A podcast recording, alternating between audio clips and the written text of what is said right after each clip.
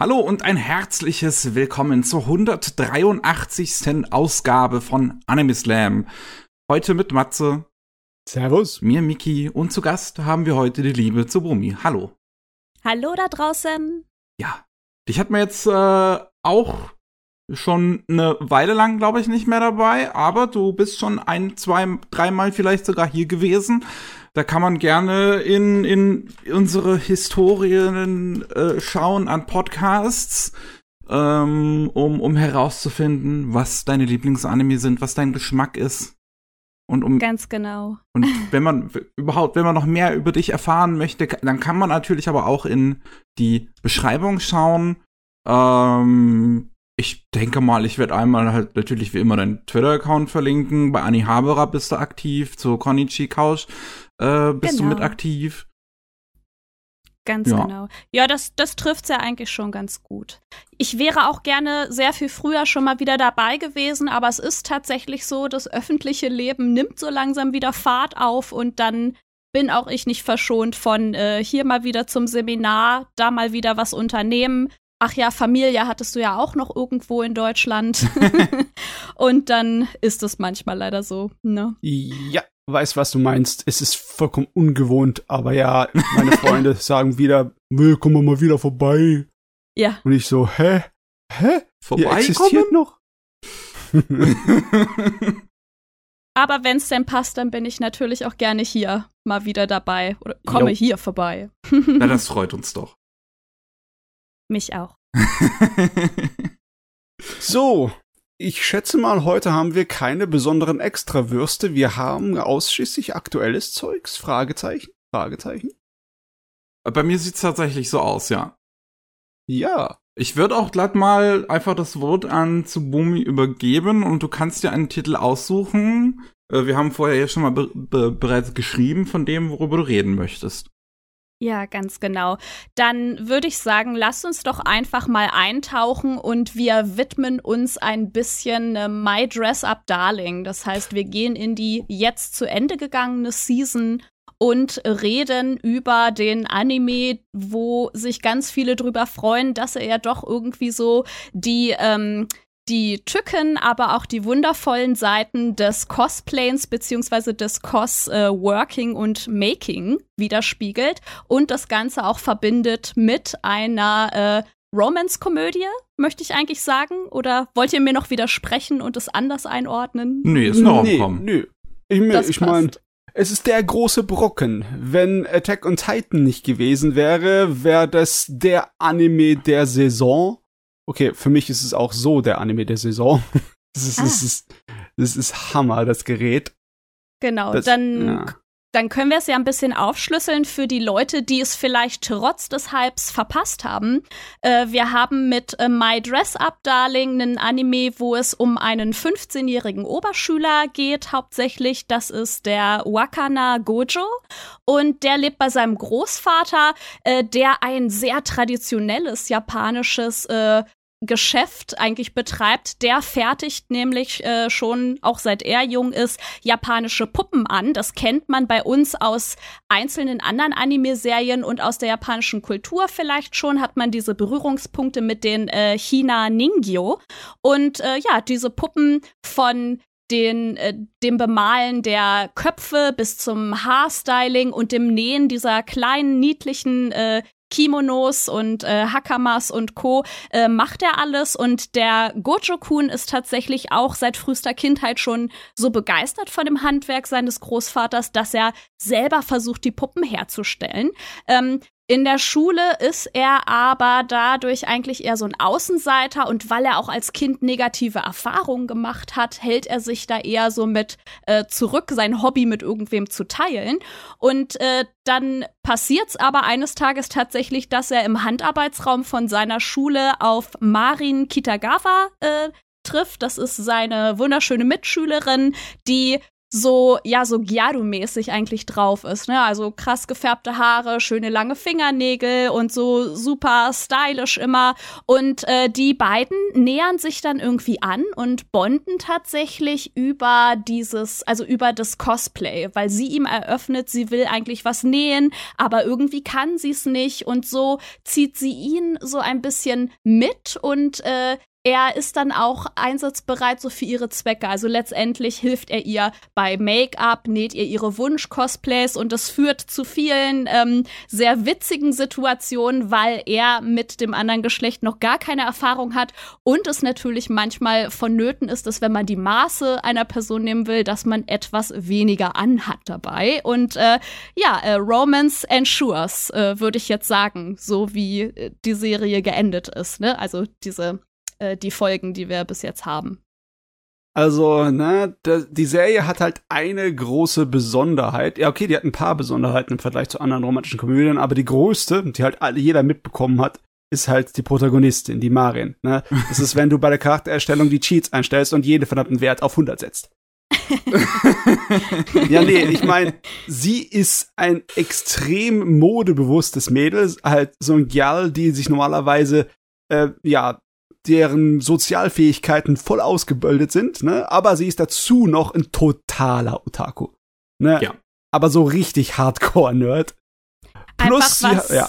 Ja. Entschuldige. Nee, ich wollte ja. nur sagen, einfach was, wovon man äh, eigentlich nicht denken würde, dass es das gibt, dass diese Dinge vereint sein können und was ihr sehr schnell äh, online diesen Status des Best Girl eingebracht hat.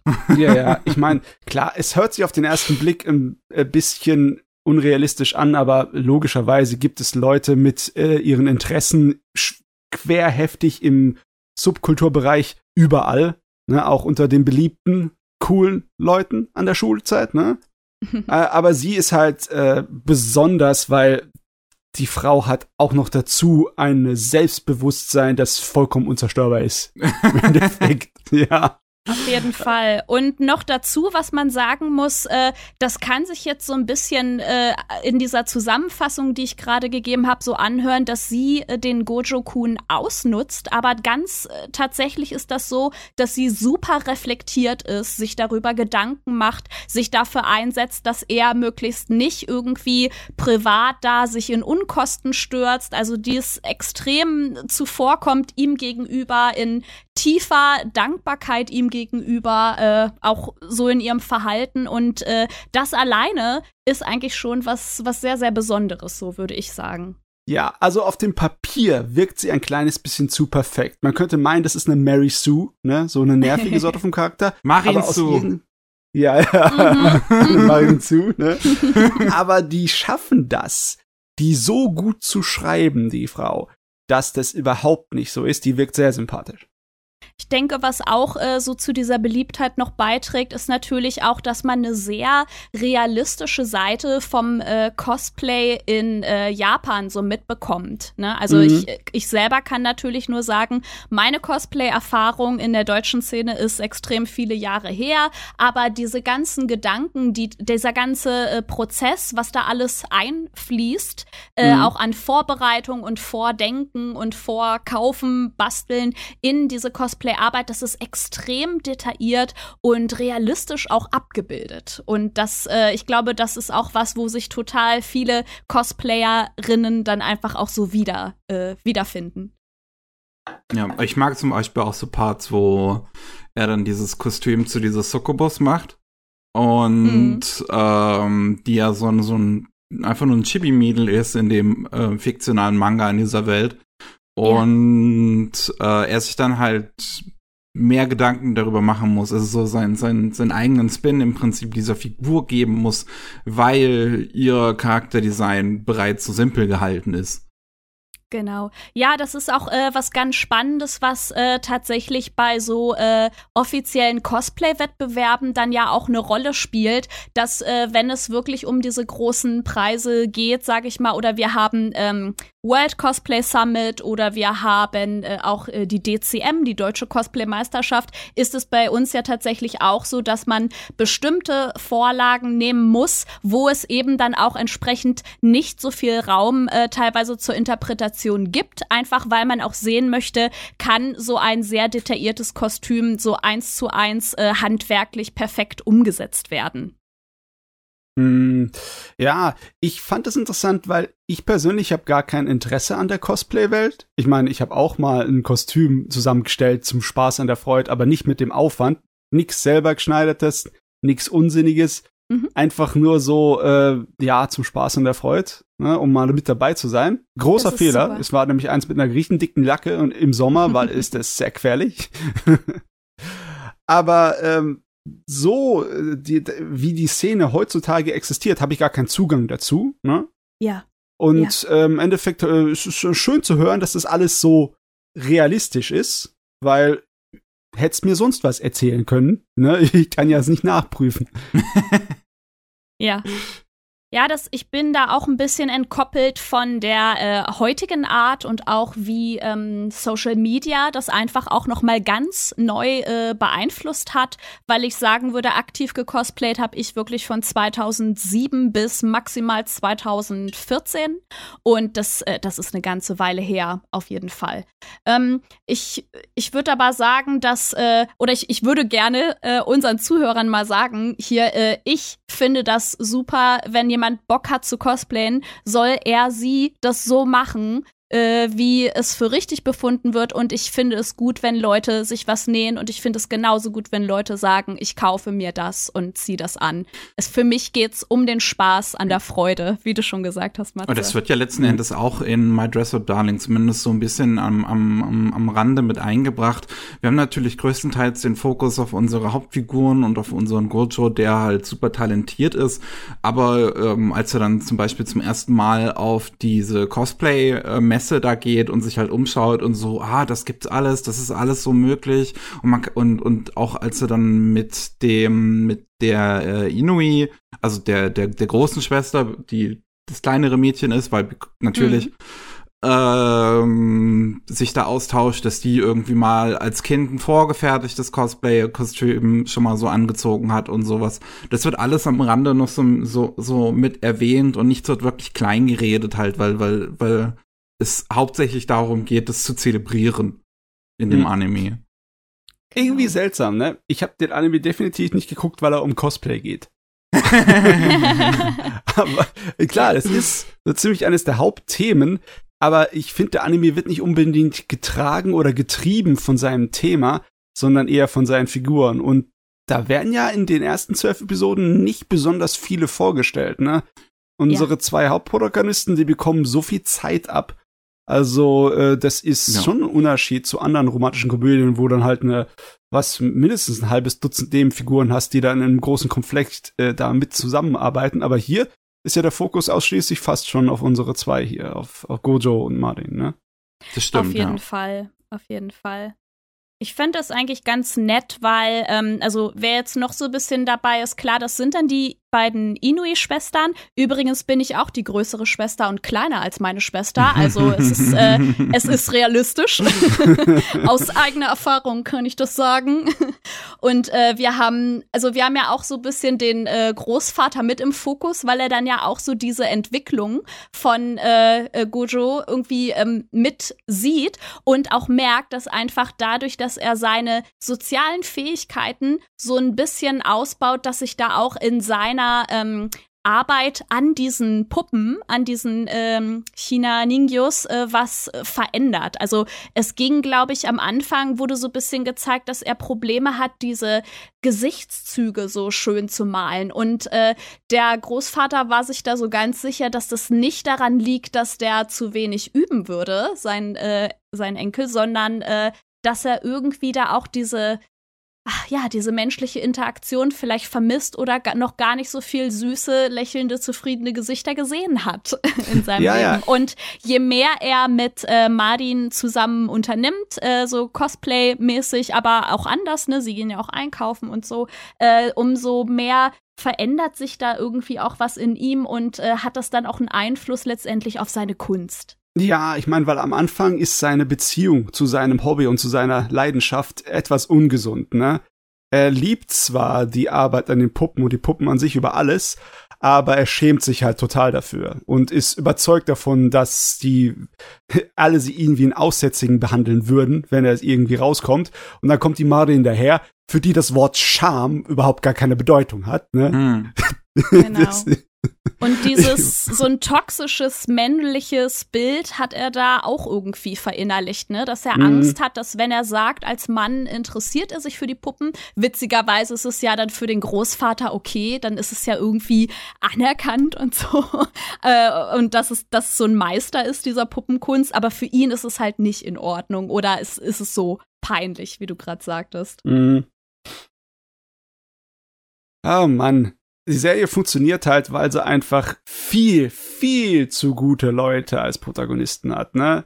Marin ist halt selbstverständlich fantastisch, aber auch der Gozo, der ist, der ist ein total ordentlicher Kerl. Und es ist einfach fast schon zuckerniedlich, dem dabei zuzusehen, wie er immer mehr ehrlich und äh, begeistert mit seinen äh, Interesse Interessen umgehen kann, ne? Ja, es war also, ja. teilweise vielleicht ein bisschen anstrengend. Für mich persönlich muss ich sagen, dass es ihm so schwer gefallen ist, äh, sie da in dem Bikini zu sehen, um die Maße zu nehmen. Das, und da ist es, also es ist schon auch so, dass man bestimmte Ausschnitte und Einstellungen so sieht, die dienen halt einfach dem Fanservice. Und äh, ich glaube, da war ich sogar ein bisschen, das fand ich ein bisschen weniger schlimm, als wie sehr er sich geziert hat und wie, äh, wie rot er da geworden ist und wie schlimm das für ihn war, weil das extrem ausgekostet war in dem Anime. ja, ich meine, es, es passt aber auch zur Szene, ne? Äh, Marlin ist halt, äh, die hat halt die Macht, die hat halt die Kontrolle. Die, äh, für die ist ihre Sexiness halt fast schon eine Waffe, ne? diese aber halt nicht bösartig benutzt, sondern einfach nur als Ausdruck ihrer eigenen Persönlichkeit zum eigenen Spaß, ne? Mhm. Für sie ist es selbstverständlich, dass sie heiß ist und ja, okay, dann äh, muss er sich halt ein bisschen dabei enttäuschen. Äh. Und das ist Aber generell, es, es, ist generell auch etwas, was ich sehr dem positiv eigentlich an dem Anime finde, ist, wie er halt mit äh, äh, de, de, diesen Fanservice auch in, in, in Szene setzt eigentlich zum größten Teil. Weil ja. du mit Marien halt eine sehr selbstbewusste Figur hast, die äh, im Prinzip die, die, die es nicht stört, die teilweise halt dazu einlädt, im Prinzip so mit, mit, mit perversen Augen betrachtet zu werden und sich da nicht großartig schämt und dementsprechend kannst du das, finde ich, in dem Anime auch an sich problemlos zeigen. Es ist äh, kurz bevor ich den Titel gesehen habe, ist ein neues Video von äh, Pop Culture Detective rausgekommen. Ähm, The Art of Looking heißt es, wenn ich mich jetzt nicht alles täuscht. Und ich finde Pop Culture Detective macht ganz, ganz tolle Videos, wenn es darum, wenn es um Medienanalyse geht. Und da geht's halt auch ganz groß darum, ähm, im Prinzip, was die Figuren sehen, was die Kamera sieht und was das vermitteln soll.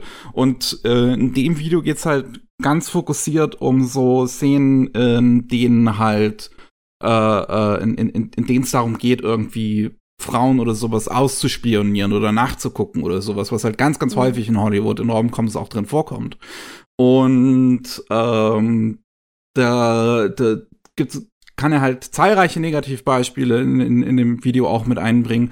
Ähm, auch selbst Serien, die versuchen, sich besser mit diesen, mit diesen Themen auseinanderzusetzen, mit Sex und Sexualität und sowas wie Euphoria zum Beispiel oder auch eine Serie wie 13 Reasons Why, die, die dieses Thema sich annimmt, dass, dass von den Protagonistin Nacktbilder rumgehen. Ähm, selbst die Serien machen dann im Prinzip, finde ich, den Fehler, dass sie halt sagen, dass das schlimm ist und es dann aber trotzdem den Zuschauer zeigen. Ähm, und, und dir als Zuschauer dann trotzdem im Prinzip das, das, das sexy in Szene gesetzt wird, worüber die Serie eigentlich negativ redet.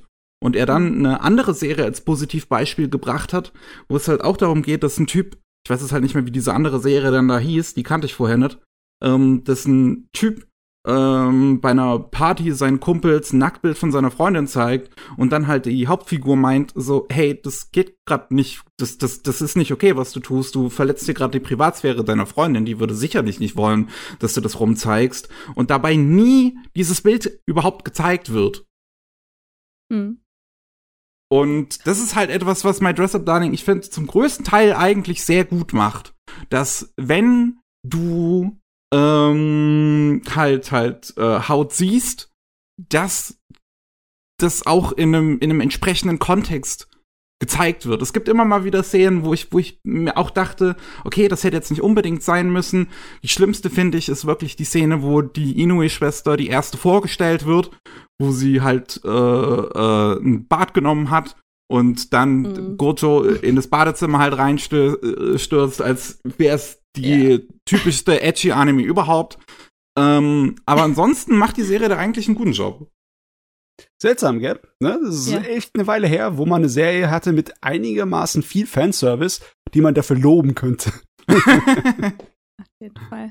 Mir, ja. ich, äh, ich, also ich komme ich komm da nicht umhin. Es brennt mir irgendwie auf der Zunge. Ich will das irgendwie auch so sagen. Die, unsere Gesellschaft ist halt auch einfach so, dass wenn man sagt, hey, ich äh, möchte mich mal ähm, nackt fotografieren lassen oder so und ich möchte das irgendwie für mich haben und so eine so eine Selbsterfahrung meines Körpers oder so, dass andere Menschen um einen rum, dem man das anvertraut, dann auch schon so sind, aber wofür denn? Du zeigst sie doch niemandem. Wofür soll man das machen?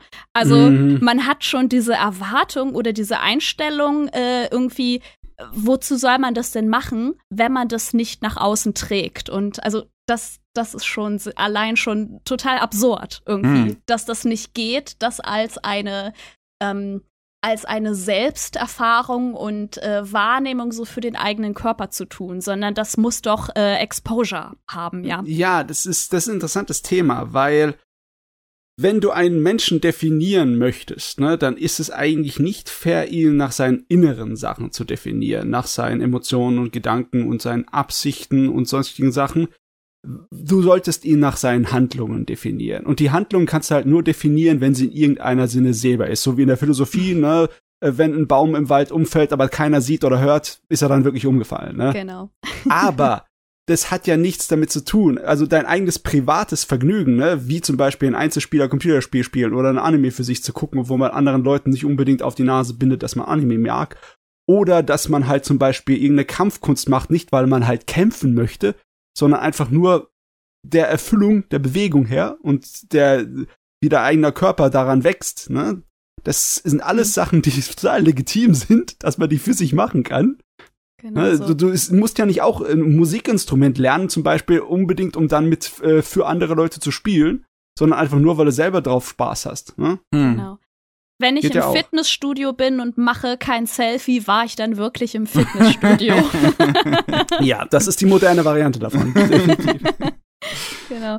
Ähm, Mickey hat, äh, vielleicht haben wir noch ganz kurz Zeit dafür. Mickey, du hast so äh, einen semi, ja, so bisschen negativen Punkt vielleicht auch von der Serie angesprochen. Vielleicht können wir uns da ja noch ähm, ganz kurz reinbegeben. Ähm, ich muss ganz ehrlich sagen, dass ich mich äh, dass mich sehr diese Debatte beschäftigt hat, die nach der einen Episode losgebrochen ist. Und zwar ist es die Episode, wo äh, Marin sich dunkel geschminkt hat, ne? weil sie ein neues, sehr freizügiges Cosplay machen möchte und äh, dann einfach mal ausprobiert, sich mit einem sehr dunklen Make-up zu schminken. Und äh, es war halt ziemlich schnell im Internet äh, so die Diskussion ausgebrochen, ist das vielleicht Blackfacing, beziehungsweise auch eine sehr krasse Debatte so darüber, ähm, ist es also ist das Blackfacing, wenn man einen Ton schminkt, den man eigentlich auch durch den Besuch eines Sonnenstudios erreichen könnte? Äh, beziehungsweise haben manche, glaube ich, die Fakten dieser Folge auch komplett verdreht und meinten, nee, die war doch nur über Wochen lang im Sonnenstudio. Und wo ich selber dann schon an meiner eigenen Auffassungsgabe gezweifelt habe, als ich den Anime geschaut habe, weil ich mir gemerkt hatte, dass sie sehr krass geschminkt an einem heißen Tag zu Gojo kommt, an der Tür klingelt und dann sagt, hey, ich wollte es einfach nur mal ausprobieren, erschreck dich nicht und sich dann instant bei ihm äh, das wieder wegduscht. Ja. Ja. Und ähm, ja, ich glaube, also da, das, das ist, ich glaube, ich wollte das unbedingt mal so ein bisschen ansprechen, weil das für mich persönlich, das hat eine ganze Menge losgetreten. Für mich ist halt seit zwei Jahren auch dieses dieses Thema auch Gefühle von BPOC, ähm, das, das hat mich sehr berührt, sehr bewegt und auch dazu veranlasst, letztendlich letztes Jahr bei der Konichi Online den Raum zu geben für dieses Panel, ähm, die äh, Darstellung von BPOC in Anime und Manga, wo wir uns ja auch ähm, schwarze äh, Gäste und Gästinnen eingeladen haben, die wirklich mal so ihre eigenen äh, Erfahrungen dann schildern konnten. Aus aus unterschiedlichen Blickpunkten noch. Cosplay äh, Verein äh, sch äh, schwarze äh, Initiative Deutschland oder auch als ähm, Mitarbeiter eines Anime und Manga Publishers und für mich für mich war halt war halt gar nicht so richtig klar, warum es nicht möglich war, in unserer Anime-Community darüber eine gesittete Debatte zu führen, ob es das ist oder nicht. Äh, und äh, im Prinzip natürlich auch in der Verlängerung, ist das okay, sich für ein Cosplay äh, so anzumalen oder nicht. Ich bin sehr stark davon überzeugt, dass es keine richtige Antwort darauf gibt, aber dass es trotzdem ganz wichtig ist, dass wir uns darüber unterhalten, aber auch eben nicht nur als weiße äh, heterosexuelle, privilegierte Menschen äh, darüber zu sprechen, sondern eben auch mit Betroffenen zu sprechen und äh, zuzuhören. Und das habe ich so ein bisschen am rauen Internetton äh, erlebt, dass das vielleicht nicht so gewollt ist sogar und nur ganz schwer möglich. Und das hat mich extrem entmutigt, muss ich sagen. Also ich habe zum Beispiel gar nicht mitbekommen, dass es überhaupt ein Problem ist. Ne? Es ist mhm. komplett an mir vorbeigegangen. Okay, das liegt aber auch daran, dass ich überhaupt nichts am Hut habe damit. Ich habe extrem schwer äh, Rassismus zu verstehen und auch die Probleme, die dadurch äh, hervorgerufen werden. Das ist echt manchmal ein Problem für mich. Mhm. Äh, die Sache ist nur die, äh, das kommt ja von der äh, sozusagen Aneignung der Kultur. Also wenn du zum Beispiel einen äh, chinesischen Person, einen chinesischen Charakter in einem Film durch einen äh, Kaukasier spielen lässt und den halt schon schminkst, ne? Mhm. Genauso wie wenn du halt dann das machst mit einem Afroamerikaner oder äh, sonst irgendwie Schwarzhäutigen. Das ist, da kommt das Problem daher, ne? Für die, mhm. dass du jemanden sozusagen ersetzt dafür, einen ja. authentischen, durch einen nicht authentischen, schlicht und einfach. Aber das ist hier nicht das Problem, oder? Weil, also, ich weiß nicht, kennt ihr das? Wisst ihr, wie braun die Japaner unter der Sonne werden? Das ist um einiges dunkler, als was Martin da an Ton hatte, ne? Und die Vorstellung, dass man äh, bei halt äh, hier irgendwie Bräunungscreme oder oder oder Schminke dann sofort in dieselbe Richtung geht, äh, wirkt ein kleines bisschen äh, heftig ausgeschlagen für mich. Besonders weil sie ja hier noch nicht mal irgendeine ethnische Figur darstellt, sondern einfach nur eine Fantasy-Figur. Ja, das ist ein bisschen so äh, überempfindlich wirkt für mich. Oder vielleicht denke ich da falsch, ich weiß es auch nicht. Aber es wirkt so auf den ersten Blick überempfindlich für mich. Das ist ein ganz, es ist ein ganz, ganz schwieriges Thema. Ähm, aber vielleicht so, äh, falls, äh, ich weiß nicht, ob ihr das mitbekommen habt, es war ja tatsächlich auch so, dass beim European Cosplay Gathering vor einigen Jahren eine Teilnehmerin aus dem Finale ausgeschlossen wurde, weil sie sich äh, geblackfaced hat, beziehungsweise mhm. hat die Jury das so entschieden, dass es nicht in Ordnung ist, sich eben so dunkel äh, zu airbrushen und dass sie sie in dieser Form auch keine Beiträge mehr wünschen in ihrem Wettbewerb. Und das wurde aber auch, äh, also das wurde sehr kontrovers äh, aufgenommen, aber es gibt natürlich auch Menschen, die schwarz sind, für die ihre Hautfarbe kein Cosplay ist und die äh, sich, also die dankbar sind dafür, dass wir uns einfach diesen Debatten widmen und dass eben auch äh, im Zuge dieser Debatten die Entscheidungen getroffen werden und sich was verändert. Ja. Also, wenn du zum Beispiel jetzt äh, den Afro-Samurai cosplayen würdest, ne, wärst aber keiner mit äh, einer Dunkelhaut, äh, natürlich dunklen Haut, ne? Dann finde ich das problematisch, wenn du dich dann schwarz schwingst. Weil ja. da ist ja. eindeutig die ethnische Hintergrund mit dabei. Der Absolut. Vom Sprecher, von der Produktion, von allem etc. Ne? Da würde ich sagen, stopp, halt, so geht das nicht. Ja. Aber halt bei einer kompletten Fantasy-Figur, wie zum Beispiel einem Dunkelelfen, ne, da weiß ich nicht, ob ich dann. Also ich finde jetzt hm. hier zum Beispiel in dem speziellen Fall von äh, My Dress Up Darling, finde ich zum Beispiel nicht ganz so problematisch. Ich bin mir immer noch nicht hundertprozentig sicher, was ich in dem Moment dann von halten soll. Aber äh, für mich wird es hierdurch ein bisschen entschärft, halt, dass diese Figur, die Marin da cosplayen möchte, halt nicht äh, ja keine schwarze ist, sondern halt einfach nur einen starken Ton hat. Und äh, das jetzt halt nichts großartig ist, was jetzt damit irgendeine Ethnie oder sowas zu tun hätte.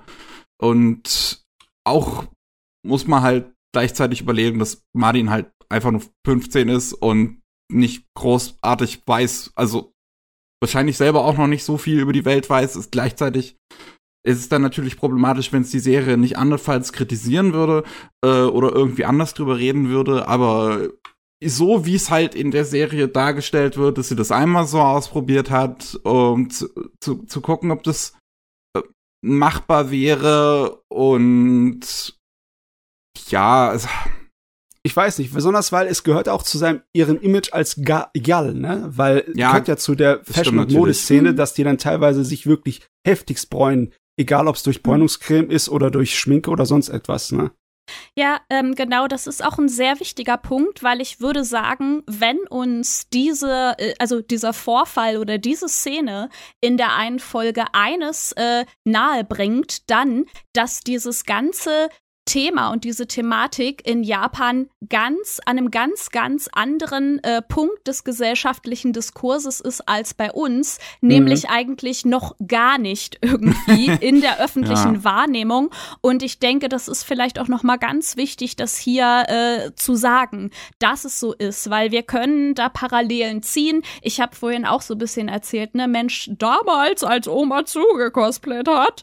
ähm, aber das ist, ja, es ist natürlich völlig was anderes. Ob ich das in Amerika mache, ob ich das in Deutschland mache, dass die Szenen sind unterschiedlich, die Gesellschaften sind unterschiedlich. Aber ja, es ist auf jeden Fall Abbild dessen, dass das dort einfach nicht in der Gesellschaft angekommen ist und auch äh, ja, gar nicht solche Debatten auslöst, sondern dass das was ist, was uns hier beschäftigt.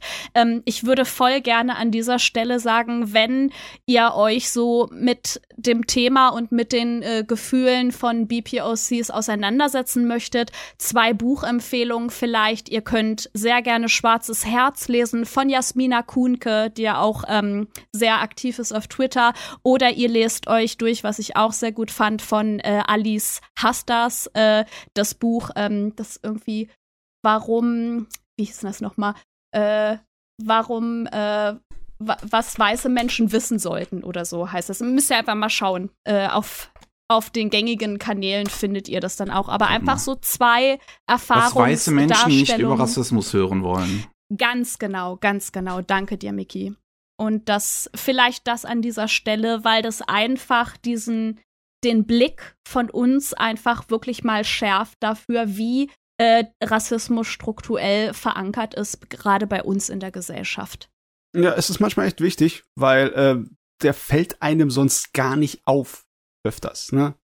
Ich habe das auch öfters gemerkt, dass ich irgendwas gesehen habe im Internet, etwas Unangenehmes. Ich würde jetzt mal es fast als Hassbotschaft oder sowas bezeichnen, aber ich konnte es nicht als äh, Rassismus identifizieren. Ich muss dann erst nachlesen, warum das rassistisch ist.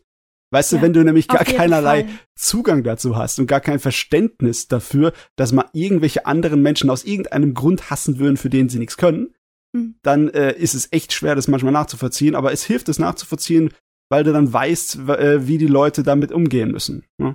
Das Wichtigste ist, dass man sich, also das glaube ich persönlich, dass man sich dieses offene Ohr äh, bewahrt und nicht sagt, weil mir das nicht passiert, gibt es das nicht in dieser Gesellschaft. Das mhm. von diesem hohen Ross runterkommen und anderen Menschen zuhören und denn klar, mich betrifft es nicht, wenn ich nicht in dieser Gruppe der Menschen bin, auf die es zutrifft, aber auch nicht so tun, als ob es das nicht gibt zuhören und schauen, wie kann ich Ally sein? Wie kann ich den Menschen helfen und dabei stehen? Mhm. So, jetzt sind wir ganz schön weit weggekommen, aber das Mensch, das lag Thema, mir total auf dem Herzen. Danke für den Raum hier heute im Podcast.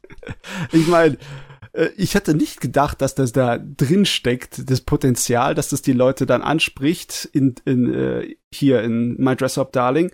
Aber äh, das spricht halt dafür auch, dass die Serie ziemlich großen Andrang bekommen hat, ne?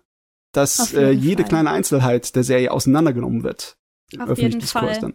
Es, ja. es wird auch nicht das letzte Mal, denke ich, gewesen sein, dass wir an so einen Punkt kommen, wo sich die Community äh, weltweit irgendwie darüber streitet und die einen sagen, äh, jetzt mal ganz einfach runtergebrochen, nein, Anime sind nicht politisch, hört auf, da was rein zu interpretieren und die anderen halt sagen, hey, doch, das ist es und das ist es auf ganz vielen Ebenen, wie jedes andere Werk auch. Ja, es ist ein Weg der Unterhaltungskunst, ne? Das, das geht, da geht kein Weg dran vorbei. Ganz genau. Ah, ja. Aber ja. ansonsten, gibt's noch irgendwas zu sagen zur My Dress Up Darling? Es hat einen super tollen Soundtrack. Ähm, ja, ich, ich, genau. Ich, ich finde ihn wirklich, da sind ganz geile so Lo-Fi-Songs teilweise mit drin. So wie Episode 3 zum Beispiel endet mit so einem richtig jazzigen Lo-Fi-Song, finde ich mega. Ähm, es hat tolle Animationen, ist ja von Studio Cloverworks, die sich diese Saison wieder übernommen haben. Oh ähm, mein Gott, die ersten paar Episoden haben so köstliche Animationssequenzen, das ist nicht normal. Ich finde, also meine Lieblingsanimationssequenz ist aber, wenn sie an dem Strand sind. Und ja, die ist auch selber. Ja. Ja, also wie das Wasser aussieht und auch wenn, wenn, wenn Goto da ins Wasser fällt, allein diese Animationssequenz finde ich super. Die ist so detailliert gezeichnet. Ähm, tatsächlich gibt es aber eine Serie, die in der letzten Saison von Cloverworks noch mehr Fokus bekommen hat und noch besser aussieht, über die ich nachher noch reden werde. Ui. Ähm, ja, ich, also, was ich auch noch äh, schön fand, ist auch, wie, äh, das, das hätte vorhin noch zu diesem Thema auch mit Sexualität und sowas mit reingepasst, wie auch mit, mit, mit dieser Sache, mit diesem, mit diesem knappen Kostüm, was sie ja dann da entwirft, ähm, von, von diesem Fighting Game, was sie da spielen. Und, und äh, da auch dann sich sie so eine, so eine Grenze halt finden, wo Gojo dann sagt, so, ey, das kann ich, ich, ich, nee, das geht nicht. Das kann ich nicht mit dir zusammen machen. Ähm, das ist eigentlich ganz putzig, dass sie da halt so, so, ne, sich auf der Ebene auch verständigen können. Ähm, allgemein wird nicht nur von, von der Kamera her, sondern halt auch wirklich inhaltlich mit dem Thema Sexualität, finde ich eigentlich ganz nett umgegangen, dass man hin und wieder mal so Anspielungen darauf hat, was Gocho ja in seiner Freizeit so tut. Ganz ehrlich, es, es, kann sein, dass mein Unterbewusstsein mir hier da äh, böse mitspielt, aber in letzter Zeit sehe ich überall im Anime-Bereich Parallelen zu Evangelion. Vielleicht ist es mein Unterbewusstsein, das mir sagt, du hast den letzten Evangelion-Film noch nicht gesehen, du musst das unbedingt nachholen. Aber auch hier, in der Art und Weise, wie Spannung aufgebaut wird bei den prickelnderen Szenen, ne, bei den erotischeren Szenen, da fühle ich mich auch ein bisschen an Evangelion erinnert, ne? Weiß ich. Erinnert euch an die zwei, die zwei großen berühmten Szenen aus Evangelion sind ja da, wo einmal die Asuka in der Nacht aufsteht, äh, um aufs Klo zu gehen und dann äh, schlaftrunken beim, beim Shinji im Bett landet, ne? Und dann Anspannung für 20 Sekunden, wo du einfach nur so, uh, meine Fingernägel, sie brechen gleich ab. Und du hast solche Szenen hast du ja hier auch drin, ne? Am schlimmsten natürlich im Love Hotel. Das, ich fand die Szene fantastisch. Ja. Der Spannungsbogen ist so dermaßen. Die Szene im Love Hotel finde ich auch großartig. Ich würde mir, also, das, das ist aber dann so eine Sache, wo, wo, wo man dann halt wieder so dran erinnert wird, wie es dann natürlich aufgelöst wird, dass es halt ein typischer typischer Anime-Romcom immer noch ist, dass es mhm. diesen, diesen nicht ganz entkommen kann. Ich finde halt, My Dress Up Darling ist insofern halt ganz frisch, dadurch, dass die Dynamik von den beiden Hauptfiguren mal was ganz anderes ist und auch gerade Marin eine sehr einzigartige Figur ist für Anime. Aber so, so rein inhaltlich und von der Struktur, die uns halt immer noch folgt, finde ich es fast schon schade, dass es sich dann nicht traut, mehr zu machen. Ich hätte es wirklich toll gefunden, wenn sie sich in der Szene tatsächlich geküsst hätten und wir halt mal in und und und tatsächlich etwas Bewegung in diese Geschichte noch mit hineinkommt, weil in, ab diesem Punkt in Episode, in gerade in den letzten paar Folgen, bist du ja an diesem Punkt, wo jetzt nichts mehr Neues sozusagen in der eigentlichen Handlung sich bewegt. So Martin ja, ja, hat schon, schon, längst anerkannt, das finde ich auch super eigentlich, dass das tatsächlich relativ früh in der Serie passiert, dass sie in, in Gocho verknallt ist Und äh, ich finde auch wirklich absolut diese Szenen immer, wo sie sich das eingesteht, dass sie in ihn verknallt ist, finde ich super. Und auch Props wirklich an denjenigen bei Crunchyroll, der die englischen Untertitel gemacht hat. Ähm, du wirst viel zu wenig bezahlt für den guten Job, den du hier gemacht hast. ähm, und das, das, weil dann in den Untertiteln zum Beispiel immer steht, I woof you. Oh, I woof him. Aber natürlich auch die Art und Weise, wie Marin redet, wird auch in den englischen Untertiteln super äh, umgesetzt, weil sie diesen, diesen so, so einen Slang-mäßigen, so einen City-Slang hat und, ja. und dann halt so immer sagt so, oh, Gojo, my dude. ich, ich finde an der, also, dass das in der Szene wie in dem Love Hotel, da verlässt das für mich dann so ein bisschen, äh, also die, wie soll ich das sagen, die Realität von dem Setting, weil ich dann sehr stark dazu tendiere zu denken, aber äh, wäre das wirklich so, wenn die jetzt 15 Jahre alt werden, äh, empfinde ich nicht eher so, dass die Marin älter wirkt und er noch viel jünger. Aber äh, wie, wie kommt es denn alles wieder so zusammen? Und natürlich hat man dann auch, glaube ich, Vorurteile und würde halt auch denken, Mensch, Marin, die hat bestimmt ihre ersten sexuellen Erfahrungen irgendwie schon so gemacht und da würde sie sich jetzt wirklich so verhalten, wäre es nicht doch ein bisschen anders, dass sie da ihn eher an die Hand nimmt oder auch noch ein bisschen anders denkt. Das macht es aber auch wieder niedlich, ne, dass sie auch wirklich so eine sehr unschuldige Verliebtheit hat. Aber mhm. für mich ist das ganz schwer dann mit äh, ihrem Selbstbewusstsein und ihrer Sexiness, die sie so nach außen zeigt, so äh, zu vereinen. Aber wahrscheinlich ist es auch ein Stereotyp wieder, den man hat. Ja. Nee, jemand, der sich so verhält, der muss doch schon mal oder so. Aber das, ja, das, da, da wackelt das dann für mich so ein bisschen. Diese Einordnung, hey, die sind 15 und in der Klasse und äh, ja. Das ist halt ja, fast schon so ein typisches Anime-Problem. Ich würde den Anime noch mal ein kleines bisschen wahrscheinlich mehr mögen, wenn die Figuren tatsächlich nicht 15 wären, sondern halt studieren würden oder sowas. Das würde an der Story und an dem ganzen Ding eigentlich nichts ändern, mhm. außer dass es das ein bisschen geschmackvoller machen würde. Ja, es, es ist halt so, dass er immer noch in den Grenzen seines Genres ist. Es zerbricht die Grenzen nicht einfach so und wird äh, so genreübergreifend, die Geschichte es ist auch so, dass in vielen dieser romantischen Komödien die äh, Teenies viel zu erwachsen sind. Ne? Also realistische 15-jährige Teenies wären viel, viel unausträglicher. Viel. also, ja, es ist vielleicht ganz gut so, dass es nicht so realistisch in dem Fall ist. Weisheit des Tages. gut. Na gut. Ja. Haben wir das jetzt mal abgehakt? Wir haben sehr, sehr viel jetzt über My Dress Up Darling gesprochen. Verdient es auch, verdient es auch, ne? Muss man sagen. Du musst unser freudiges Lachen und Kichern später rauseditieren. Tut mir leid. okay. Zu viel. äh, ich mache einfach mal weiter mit mhm. was ganz anderem. Mit was ja. sehr Ernstem. Ähm, mit was sehr, sehr Politischem. Äh, 86 habe ich mir endlich angeschaut. Der Anime hat ja leider so ein bisschen unter Produktionsproblemen gelitten. Der hätte eigentlich schon längst fertig sein sollen. Dann wäre auch letztes Jahr fertig gewesen. Äh, die letzten zwei Episoden sind aber in den März diesen Jahres gefallen. Ähm, und deswegen habe ich es jetzt erst vor kurzem fertig gesehen. Und es ist. Ich habe 16 Titel auf My Anime List. Unter den über 600, die ich gesehen habe, eine 10 von 10 gegeben. 86 ist einer davon. Oh, doch so hoch. Okay. es ist nämlich absolut fantastisch. Ich habe sowas noch nicht gesehen und mir würde nichts einfallen, womit man es vergleichen kann. Ähm, es spielt in einer Welt. Ähm, das, das, das eigentliche Szenario, was wir halt erstmal bekommen, ist im Prinzip, es gibt die, äh, äh, äh das, das, wie, wie, wie heißt das nochmal? Das, äh, die Republik von St. Magnolia.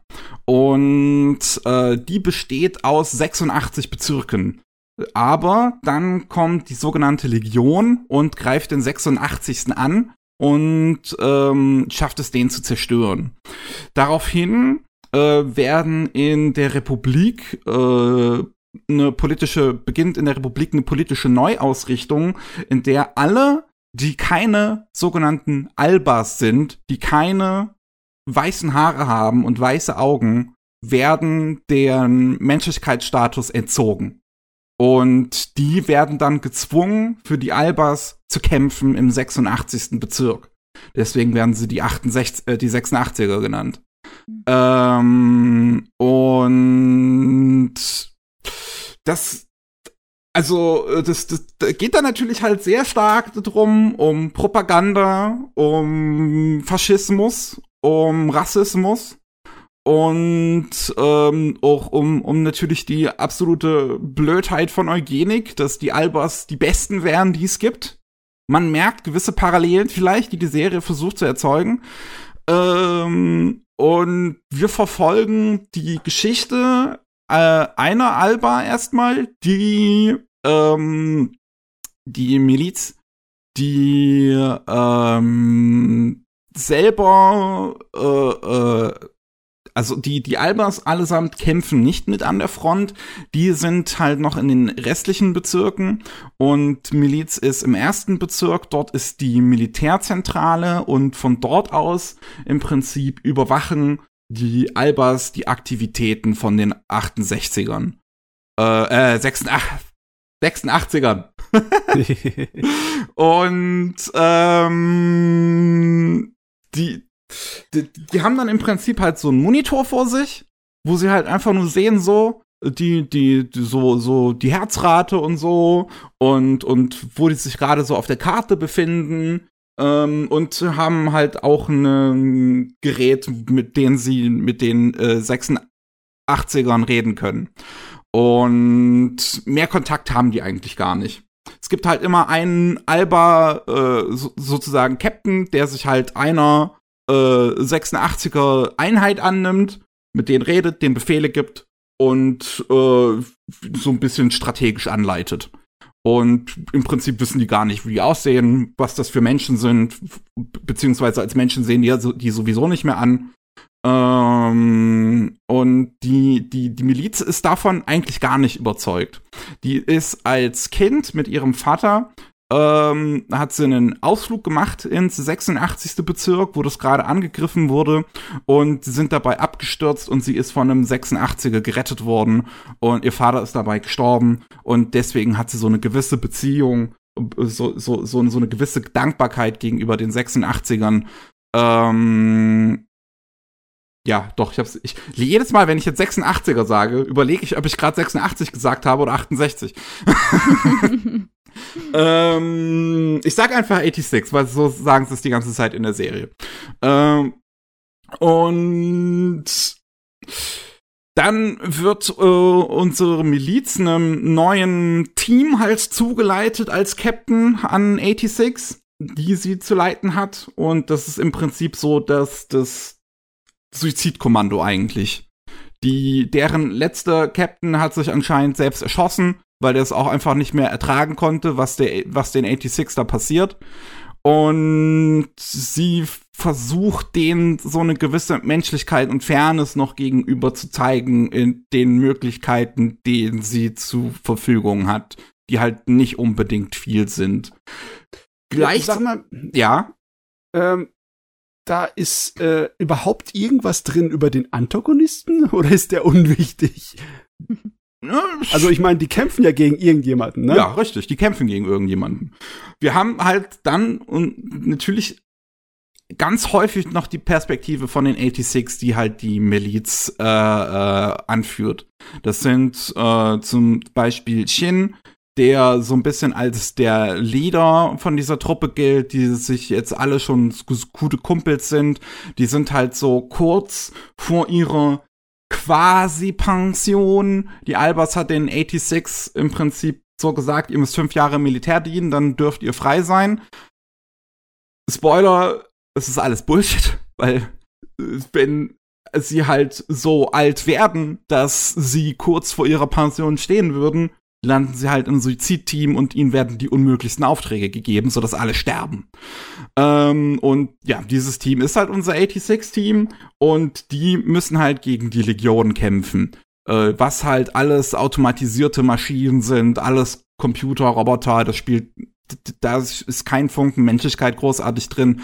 Außer, dass sie die Leute, die sie umbringen, deren Köpfe rausnehmen und in ihre Hauptzentrale bringen, um sie anscheinend wie als eine Art Proze Prozessor zu benutzen. Ähm, also ist der Gegner Skynet oder was? Sozusagen. Also das sind gar keine Menschen, das ist einfach nur eine Maschinenwesen-Gesellschaft. Ja. Okay. also ich habe gedacht, jetzt kann man das Menschen. vielleicht so als den Gegner erstmal sehen. okay, äh, ich habe jetzt gedacht, es wären auch Menschen, die nur Drohnenwaffen benutzen würden. Nee. Ne? Weil irgendwie, das scheint schon eine der Hauptthemen zu sein, ne? Die Entmenschlichung durch halt Drohnenkriege. Äh, unsere 86 hier sind im Endeffekt fast schon sowas wie menschliche Drohnen. Ja. Ne? Sie werden ja nur ferngesteuert von den Leuten, die halt irgendwo im gemütlichen Kämmerchen sitzen. Ja.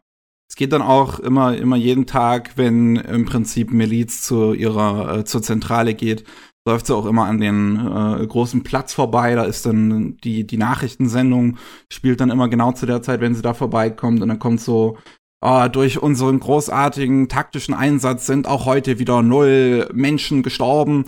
Ähm, wobei natürlich die 86 am laufenden Band sterben, aber denen ist ja die Menschlichkeit schon längst aberkannt worden. Das heißt, im Prinzip, angeblich, sterben halt keine Menschen.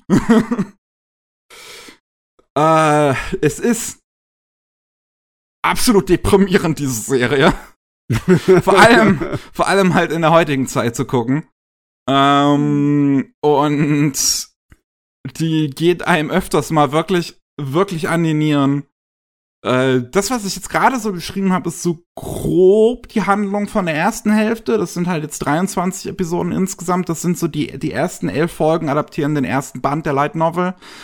Ähm, und machen das auf eine wirklich fantastische Art und Weise. Das Ding ist so gut Regie geführt, das ist unglaublich. Das, das ist so eine starke Regie habe ich glaub, auch noch nie zumindest in einer Light Novel Adaption gesehen. Mhm. Ähm, das der Regisseur, das ist sein Erstlingswerk tatsächlich. Er hat vorher halt storyboardet, Episode Direction vielleicht mal gemacht, ein Musikvideo zumindest vorher. Ähm, aber 86 ist sein erster richtiger Anime und das ist wirklich unglaublich, was der drauf hat. Da sind so viele kleine, clevere Spielereien mit drin.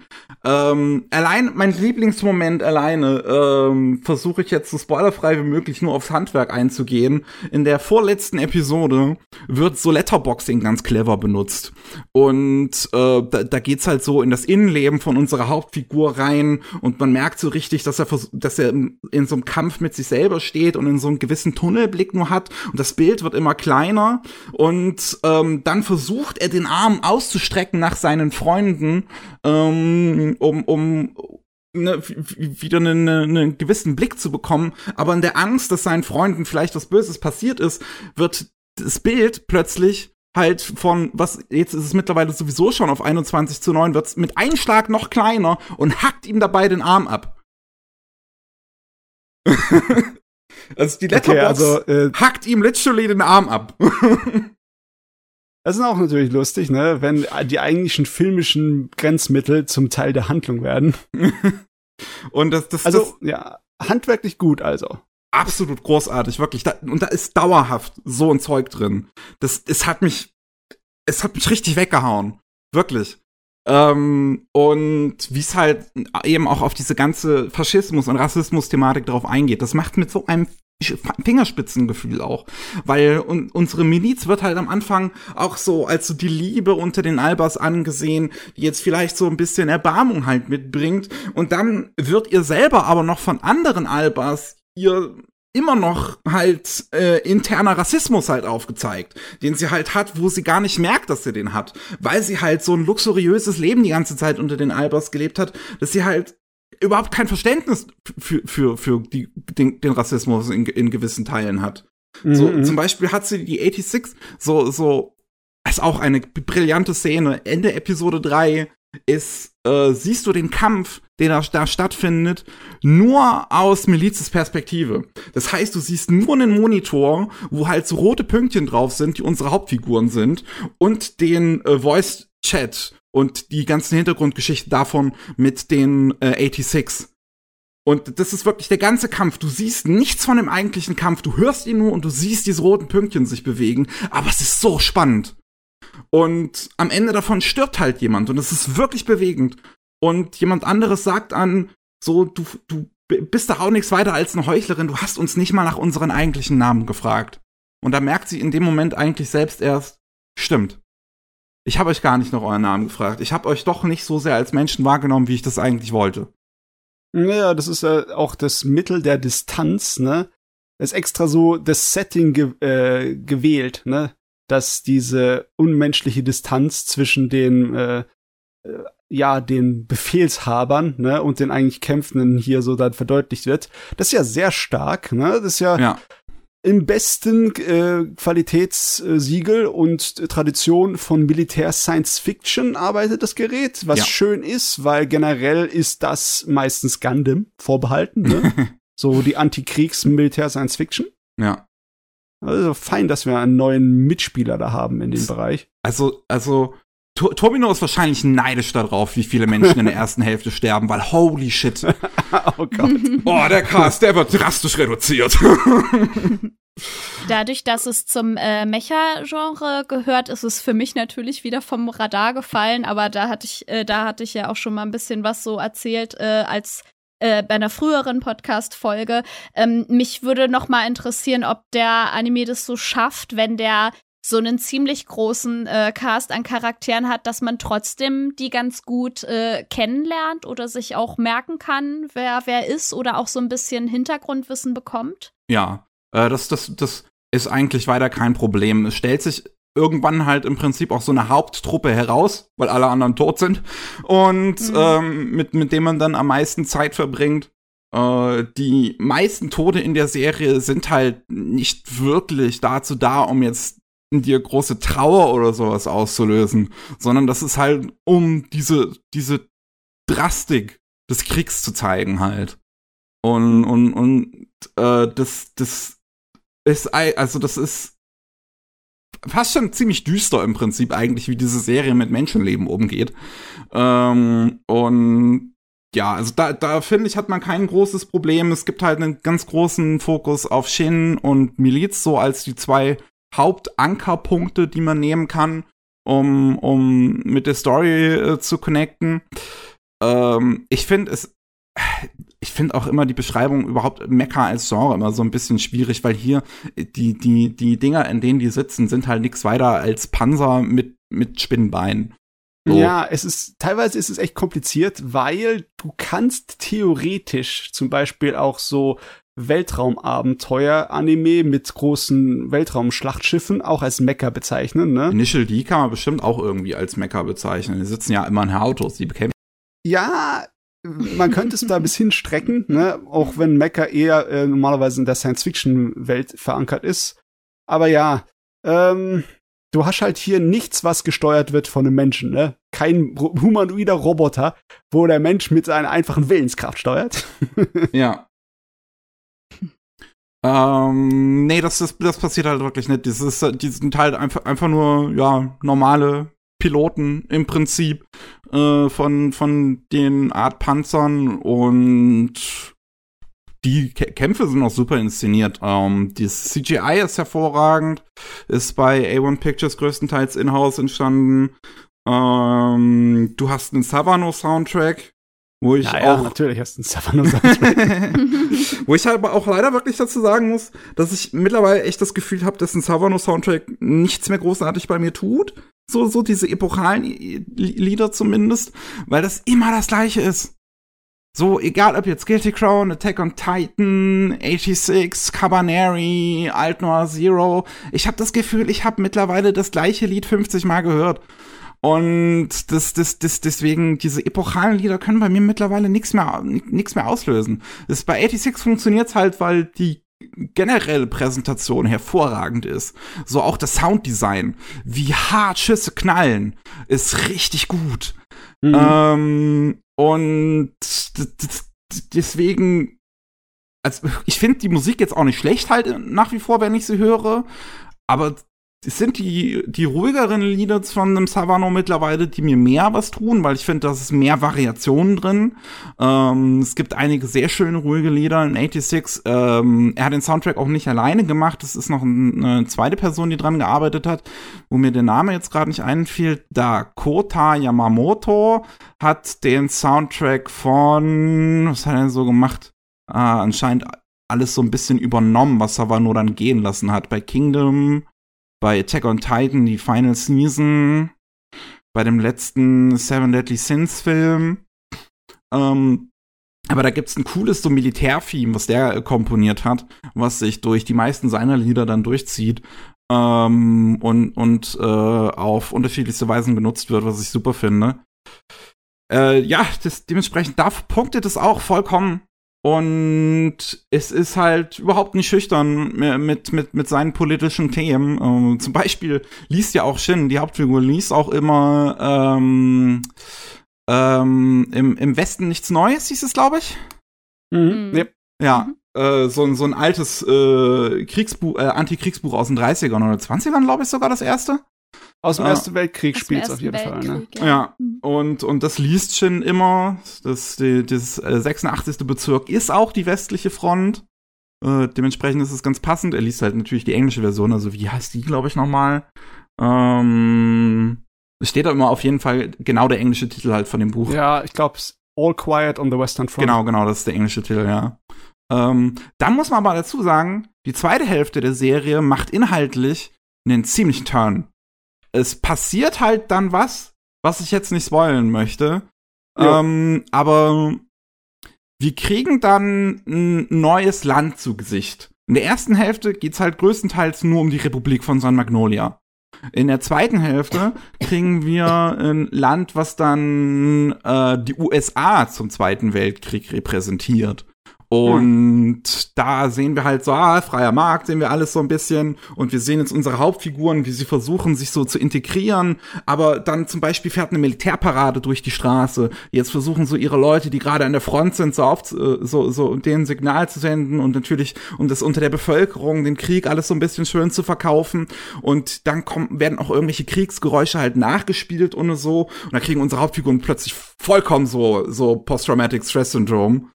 Und ähm, die, die, die schaffen es gar nicht so richtig, sich dann wieder äh, so, so, so, so richtig zu e-, etablieren teilweise. Also ein paar schaffen es, andere tun sich das schwerer, ähm, was dann so tatsächlich auch auf, auf die Fortsetzung von All Quiet on the Western Front anspielt. Ähm, ich weiß jetzt gar nicht mehr, wie das heißt, aber es gab da eine Fortsetzung im Prinzip, wo die Figuren nach dem Ersten Weltkrieg versuchen, sich wieder in die äh, Gesellschaft zu integrieren. Ähm, und da wird dann auch nochmal ganz interessant auf Rassismus äh, eingegangen, weil in der ersten Hälfte haben wir halt mit San Magnolia so die ganz offensichtlich Rassisten. So, ja. die, die, die, die, das sind halt die Nazis. Die, die sind halt rassistisch. Die machen da auch kein Hehl draus. Und bei den Amis dann im Prinzip, bei, bei der äh, Föderation, haben wir dann ähm, so, so dieses, so, so diesen, so, so einen hinterfotzigen Rassismus. So die grinsen, die behaupten, sie wären nicht rassistisch, dann sind sie es aber. Und das ist, das finde ich wirklich auch clever umgesetzt, dass es da auch nochmal so, so drauf, drauf eingeht. So, eine Sache, die mich da so brennend interessiert dabei hier. Eine gute Serie braucht zumindest ein halbwegs gutes Ende. Aber die Original-Romanreihe ist ja nicht abgeschlossen. Ja. Ist das irgendwie so ein rundes Ende oder endet es offen, die Geschichte? Es ist ein halbwegs rundes Ende. Ähm, okay. Die, es, es, es endet halt mit, mit, mit einem fertigen Arc sozusagen. So eine Light Novel ah, ist halt erste Novel ist ein Arc und dann zweite und dritte Novel, das ist dann was die zweite Hälfte adaptiert, sind ein Arc. Und dann hast du davon das Ende, was halbwegs zufriedenstellend ist, definitiv. Okay, von den, was ist ich, zehn Romanen, die da rumfliegen oder elf, sind nur drei adaptiert worden mit dieser Serie? Ja. Wow, okay. ich habe gedacht, das würde mehr hier durchfretzen, weil es halt Light Novels sind halt normalerweise nicht so dick, ne? Die sind immer so halb so lang wie ein normaler Roman. Aber okay, von mir aus, da ist ja also noch massiv da. Tatsächlich, tatsächlich zählen auch unter den Fans äh, Band 2 und 3 als die schwächsten. Aber ich finde auch die zweite Hälfte von 86 kein Deutsch schlechter als jetzt die erste. Deswegen, ich finde es großartig. Und keine Ahnung, wenn da nochmal was kommt, dann müssen wir eine 11 von 10 für mich einführen. wow. Wow. Okay. Ähm, ich habe jetzt gar keine Ahnung. Ich weiß, dass 86 ein ziemlicher grittiger Liebling war. Das habe ich mitbekommen. Ich hab, aber, weiß aber nicht, wie gut erfolgreich er war. Ich weiß nicht, ob man das jetzt überhaupt schon sagen kann. Also in Japan halt sind ähm, kurz nach dem Ende der letzten Folge, als die dann rausgekommen ist, sind anscheinend alle Bände ausverkauft gewesen. Oh, mhm. okay. Also hat's wow. ein bisschen was gebracht, zumindestens. Ja. das sind, glaube ich, zwölf Bände oder so aktuell. Hm. Uiuiuiui. Ui, ui. Also er war ja schon eine längere Zeit so auf meinem Radar, ne? Nur, ich muss mir halt mit Gewalt ein bisschen Zeit dafür nehmen. Ja, sollte man, aber es ist, ist äh, wirklich, es, es, es hat mich absolut geflasht. Ich hab, ich wusste halt nicht großartig, was mich da jetzt erwartet, weil ich mich auch nicht so weit wirklich versucht habe, damit zu beschäftigen. Ich habe nur halt gehört, es soll ziemlich gut sein. Ähm, und kann es nur bestätigen. Es ist absolut fantastisch. Ich war hin und weg. Das Ende von der Serie ist so fucking gut. Also gerade oh. die vorletzte Episode ist also, also sowas so also sowas handwerklich auch so Gutes sieht man selten. Hm. Ähm, also äh, von Produktionsproblemen, die du vorhin erwähnt hast, habe ich jetzt aber nichts gehört in deiner Kritik hier. Ja, die, die merkt man halt wirklich gar nicht. So, das, das, es ist immer wieder verschoben worden, halt gerade ab der zweiten Hälfte. Die haben anscheinend irgendwie Probleme gehabt, aber man merkt es null. Es ist oh. so gut umgesetzt. Oh, es ist wirklich fantastisch. Schön, schön, ich hoffe wirklich, dass das erfolgreich genug jetzt war und es sieht einigermaßen danach aus, dass da noch eine zweite Staffel äh, kommt, mindestens. Ich würde das so gerne sehen, wie es jetzt noch weitergeht, weil alleine was in der zweiten Hälfte halt noch alles passiert an Wendungen, das, das wirklich, die Serie traut sich einfach Dinge, die, die, die so, die, die auch final sind im Prinzip. Du hast in dieser Serie nie so diesen, diesen Punkt von, von, von, äh, äh so ein, wie, wie, wie nennt man das nochmal? So ein, so ein Ausgangspunkt im Prinzip, wo dann alles am Ende einer Folge wieder zurückläuft oder sowas oder nach ein paar Folgen wieder zurückläuft.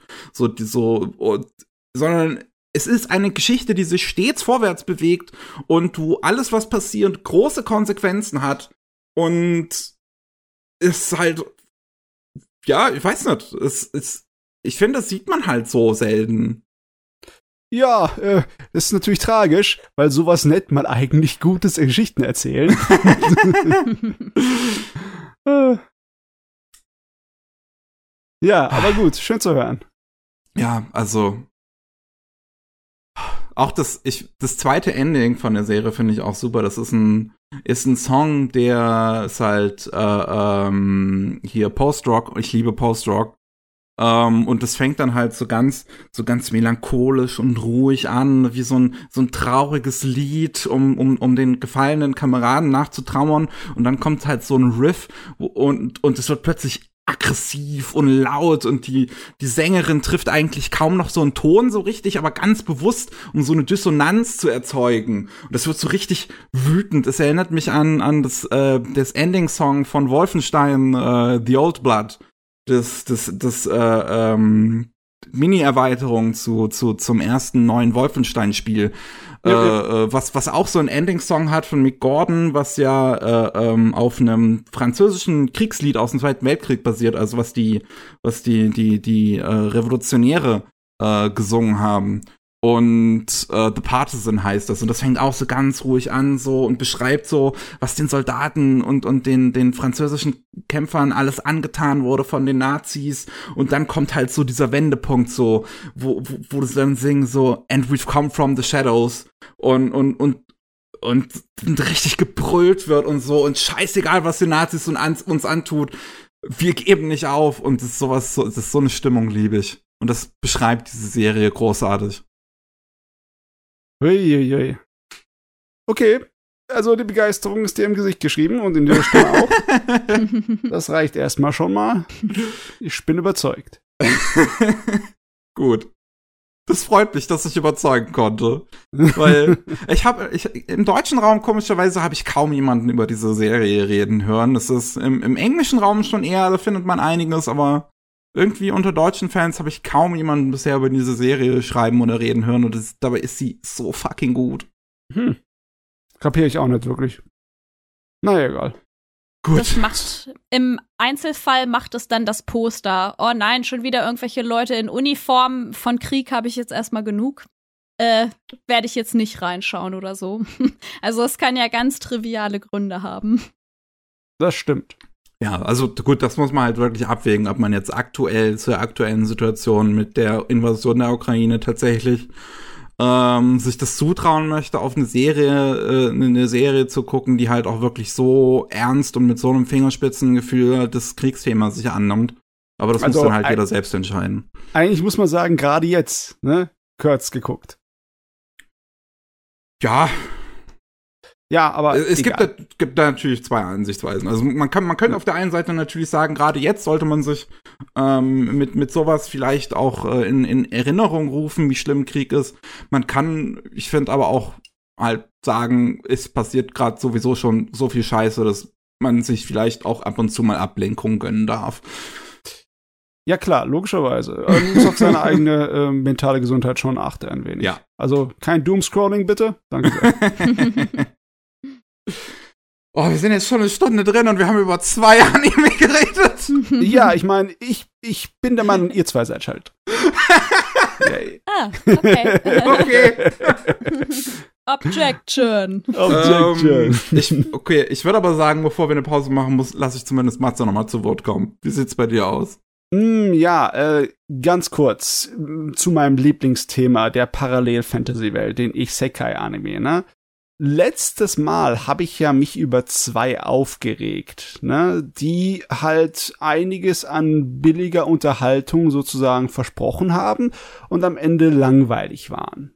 Ne? Also nicht schlecht, nur langweilig ich bin eigentlich äh, jetzt fast, ich bin der Meinung, im Moment bin ich in diesem Status, dem Stadium, dass ich genug Isekai gesehen habe und so du langsam hast meine, genug Isekai gesehen. Mh, meine Geduld habe ich gemerkt, ist äh, weitaus weniger geworden. Ich habe nämlich in der ganz neuen Saison in die erste Episode reingeguckt von diesem The Greatest Demon Lord is Reborn as a Typical Nobody, ne? Das sollte Jetzt muss ich erstmal suchen, welcher von den ganzen das ist. In der Zeit kann ich Matze ja schon mal gratulieren, dass er zu dieser Erkenntnis gelangt ist. Nee, das ist das Also ich meine, es ist nicht so, als ob ich nicht jeden Isekai trotzdem gucken werde. Nur ähm, meine Geduld mit dem Schrott ist weitaus, also der Geduldsfaden ist, ist gerisse. Ist es der, der hier? Serie, ja, ich hab's gefunden. Hast du schön gesagt. Die Serie, ne? Die sollte eigentlich eine Komödie sein. Und zwar, äh, du hast ein Land, das unser Held erobert hat, weil er der absolute super übertrieben äh, Typ ist, ne? Klar, wie das in so Fantasy-Geschichten der Sorte halt ist, ne? Er ist unbesiegbar. Und das äh, bringt ihm sehr viel Schmerz, denn äh, er wird gar nicht mehr als Mensch angesehen, sondern halt als Dämonenkönig, als, als eine übermenschliche Macht, ein Halbgott. Und er hat keinerlei Vertraute, keine Freunde, niemand, der ihn in irgendeiner Weise als Ebenbürtigen behandelt. Und äh, deswegen, äh, auch wenn er die ganze Welt erobert hat, geht es ihm saumäßig schlecht und er sieht keinen Ausweg. Also sagt er, ich muss Reinkarnation anwenden, weil so kann ich nicht leben. Also kommt er als ganz normaler, ja, stinknormaler Typ auf die Welt, in dieser Fantasy-Welt wieder, ne? In einer anderen Fantasy-Welt, ne? Aber ähm, der Gag ist, er schafft es trotzdem keine Freunde zu finden, weil er nicht irgendwie sein äh, königliches Getue ableben kann. Und es funktioniert überhaupt nicht. Es soll so etwas wie eine Art von so diese Peinlichkeitsmoor sein, ne? Wo du über Leute lachst, die sich einfach dämlich verhalten. Aber es hat bei mir in keinster Weise gezündet. Gar nichts. Ich habe mich nur, also Gänsehaut über den ganzen Körper und ich habe die Hälfte der ersten Episode habe ich versucht und dann ist vorbei gewesen. Okay. Absolut vorbei. Also, ich kann jeden nur warnen, der mit solchen Sorten von Humor nicht zurechtkommt, dass er da wegrennt, schreiend, laut, halsschreiend wegrennen, weil das funktioniert gar nicht. Also, also es geht ich nur darum, dass dieser Dämonenkönig einfach zu inkompetent ist, sich wie ein Mensch zu verhalten, im Prinzip. Na, der, ja, der Gag ist halt daran, der versucht, Freunde zu machen, aber da kommt halt so her, ich erlaube es euch, eurem niedrigen Volk, mit mir Freunde zu sein. Und also natürlich rennen die anderen schreiend davon und dann soll der Zuschauer lachen. Okay. ich wollte halt das jetzt nur als Beispiel anbringen, weil ich war, glaube ich, letzte Woche ein bisschen zu böse zu meinen äh, dämlichen, mittelmäßigen Schrott-Isekais, weil es geht so viel schlimmer. Es geht so viel schlimmer, oh mein Gott. Okay. Oh. Oh Mann. Oh. Ich meine, ich habe ja aus der letzten Saison Isekai-Serien, die ich gut finde. Also beziehungsweise eine habe ich, die ich richtig gut finde, und das ist unsere äh, Aufbauspiel Isekai-Serie, ah. How a Realist Hero Rebuilt the Kingdom. Allerdings mit einem großen Asterix, also mit einem großen äh, äh, und Obelix? Wie ein Obelix, genau. Asterix und Obelix. also mit einer äh, extra Anmerkung dazu, dass das Ding handwerklich unglaublich mies ist. okay. Das ist schlecht animiert. Das ist schlecht erzählt. Es ist größtenteils einfach nur Charaktere, die die Exposition ins Maul stopfen. Wie als wärst du eine Gans. Und es ist, hat schreckliche Dialoge. Aber es wird gerettet davon, dass der Autor vom Konzeptuellen richtig gut arbeitet. Er hat fantastische Ideen. Die Idee, mhm. dass zum Beispiel dann die, äh, wie heißt nochmal, die Philosophie von Machiavelli in dem Gerät analysiert wird und angewandt wird auf die Art und Weise, wie Leute handeln. Oder der, ähm, es gibt in der letzten Episode gibt's noch mal eine Wendung, die ein neues Licht auf die ganze Welt da wirft. Das fand ich auch clever gemacht oder die Art und Weise, wie er über ähm, Technologie und äh, Forschung und etc. nachdenkt. Also alle seine konzeptuellen Ideen zu so einer Welt und so wie so eine Geschichte funktionieren soll, vom äh, Königreichaufbau und Gesellschaftsleiten, die sind fantastisch. Die handwerkliche Ausformung mit seinem scheiß Harem, ja, die ist so peinlich schlecht, dass das, oh mein Gott. okay. Ah, ah, oh mein Gott. Oh mein Gott. Ich meine, so kann es auch sein, ne? Es, wenn einfach nur eine Sache dabei ist, die gut genug ist, dann kann ich eine Menge übersehen, eine Menge Schrott. Weil das Ding ist im Endeffekt genauso schrottig animiert und gezeichnet wie die schlechtesten anderen Isekais. Aber de, das Setting und halt die Ideen, die der Autor hat, die machen einfach Spaß. Da willst du richtig sich reinversetzen und nachdenken, hoch, was wäre, wenn die Geschichte so verlaufen würde oder so, ne? ne? Also ähnlich äh, wie wenn du einen richtig guten Science-Fiction-Roman drin ist. Die Idee, die sozusagen einen anregt und aus weitere so Fantasien da so irgendwie bringt, die ist da drin. Die funktioniert. Also da muss ich ihm Daumen hoch geben. Ne? Wenigstens etwas. Ich weiß ja nicht. ähm, da, so Aufbau-Strategiespiele ist normalerweise auch äh, eher eine Nische, selbst unter den Computerspielern, ne? Oder Konsolenspielern. Ich weiß nicht, wie es bei euch liegt. Habt ihr, äh, spielt ihr jemals sowas oder habt ihr irgendwie euren Spaß an so einem Thema? Ich habe Stunden in Siedler, in Anno, in, in, in Civilization verbracht, also ja. Ah, das sollte dann dir äh, eigentlich ganz gut gefallen, rein theoretisch, ne? Ganz früher sowas gespielt, aber heute wirklich nur noch Animal Crossing für den persönlichen Eskapismus, ja. Ja, Animal Crossing hat nicht so viel Politik, ne? Auf jeden Fall. das ist ja Kleinstadtpolitik, so wie ich mich erinnere, oder? aber es, ja, auf jeden Fall, auf jeden Fall. Da, aber das, äh, das gehört auf jeden Fall auch zu meiner äh, Anime-Personality. Ich bin so, oh my god, Isekai. Oh. ja.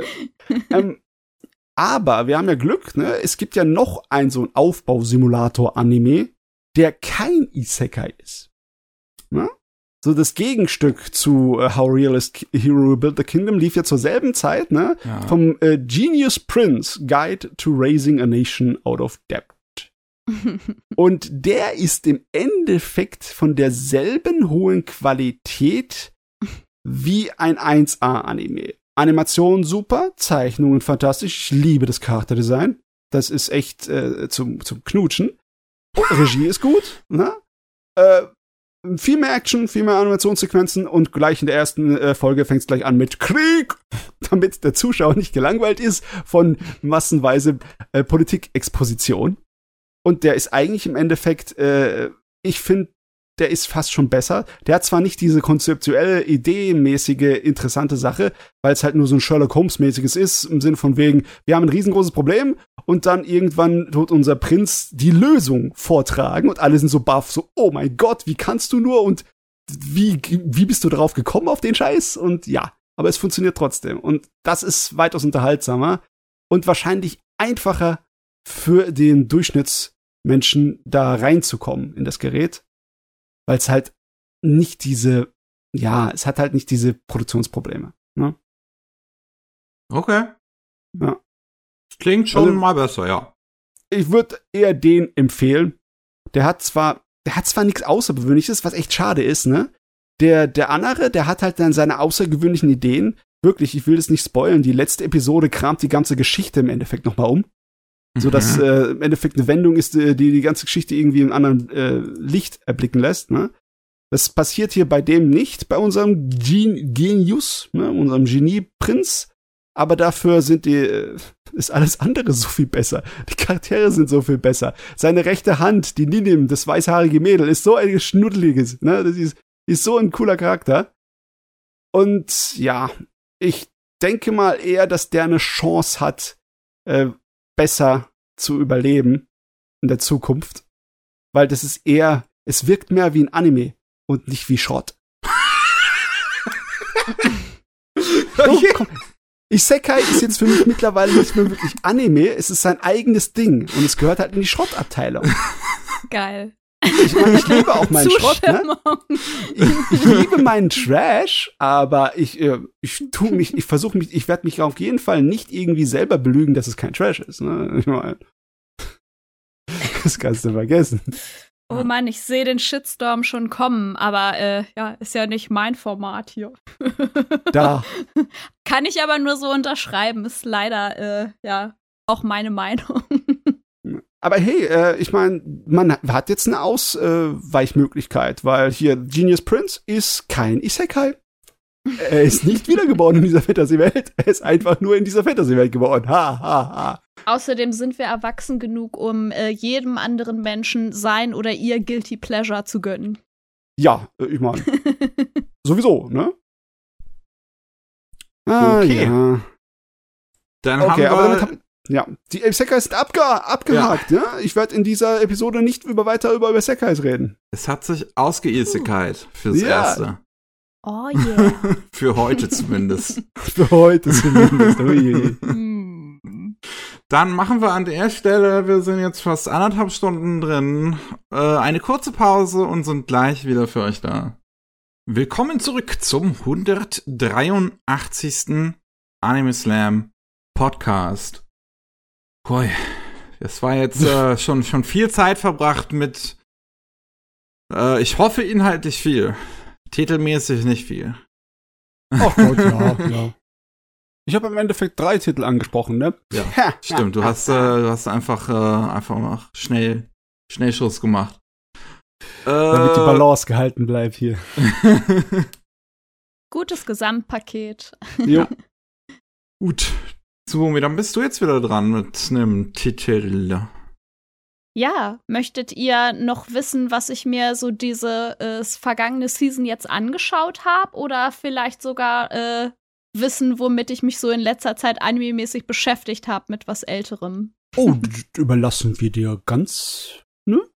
Alleine dir dann äh, probiere ich doch einfach mal. Vielleicht äh, habt ihr ja das, was ich in letzter Zeit rewatcht habe, auch gesehen, ganz zufällig. Ich glaube es ja eigentlich fast. Und zwar habe ich mich äh, schon vor dieser News, dass jetzt eine vierte Staffel von Golden Kamui kommen wird, einfach noch mal äh, auseinandergesetzt mit allen drei Staffeln, die wir bis jetzt haben und äh, das Ganze komplett noch mal schön gebingewatcht. Äh, ich glaube, ah ja, ich weiß gar nicht, was so richtig der Anlass war. Irgendwie bin ich da wieder drauf gekommen und ich hatte ein zweites Mal extrem viel Spaß. Ich habe das sehr genossen. Ähm, ja, so was, wo, wo ich den Ersteindruck hatte, also was mir beim ersten Schauen sehr gut gefallen hatte, das war, äh, das kam alles wieder so hoch von der Freude darüber, diese äh, Ainu-Traditionen und gerade auch das Essen und die Jagd und so, das alles so sehr ähm, sehr, sehr klar dargestellt zu bekommen, äh, aber auch über diese Spannung, die es eben gibt auf dieser Reise, die Charaktere machen, bis hin zu dem sehr, sehr äh, witzigen Humor auch, der ja so äh, oft auch so slapstick-mäßig kommt, äh, wo ich halt weiß, dass das auch äh, schon in meiner ganz, ganz frühen äh, Anime-Zeit mich einfach immer so gehuckt hat. Ja, Golden ich meine, das, das Ding ist so ein schräges Gerät, ne? Tarantino-mäßiger Thriller trifft auf äh, Gourmet-Serie und quirligen Slapstick. Das ist wow.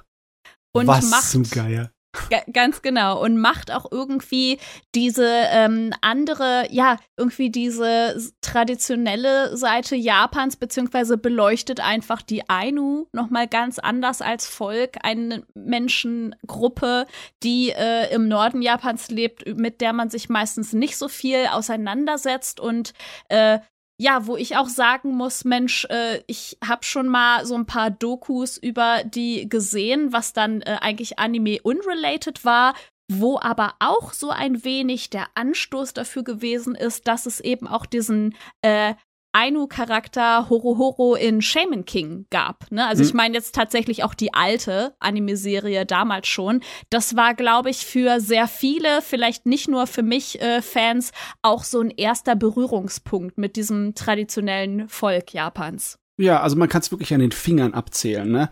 Äh, der Hauptcharakter in Prinzessin Mononoke ist ein Ainu. Also das wird zwar nicht eindeutig gesagt, aber es wird durch das Design so angezeigt, dass das auf jeden Fall auf die zurückgeht, ne, auf das Volk der Ainu. Und zum Beispiel in Hiroaki Samuras Blade of the Immortal, da ist auch ein Charakter drin, der von der, eine Ainu-Mädel. Aber da ist es ja hauptsächlich einfach nur als so Würze. Ne? Das wird nicht unbedingt groß auf die Kultur oder auf das Politische da eingegangen, was zu der Zeit ähm, wo Japan halt expandiert hat und das Volk da so, na, wie die Indianer sozusagen äh, gezwungen hat, sich anzupassen an die japanische Gesellschaft, ne? Mhm. Das ja. Äh, fällt ja bei den anderen allen raus, während es hier ein relativ großes Thema ist in, in Golden Kamuy.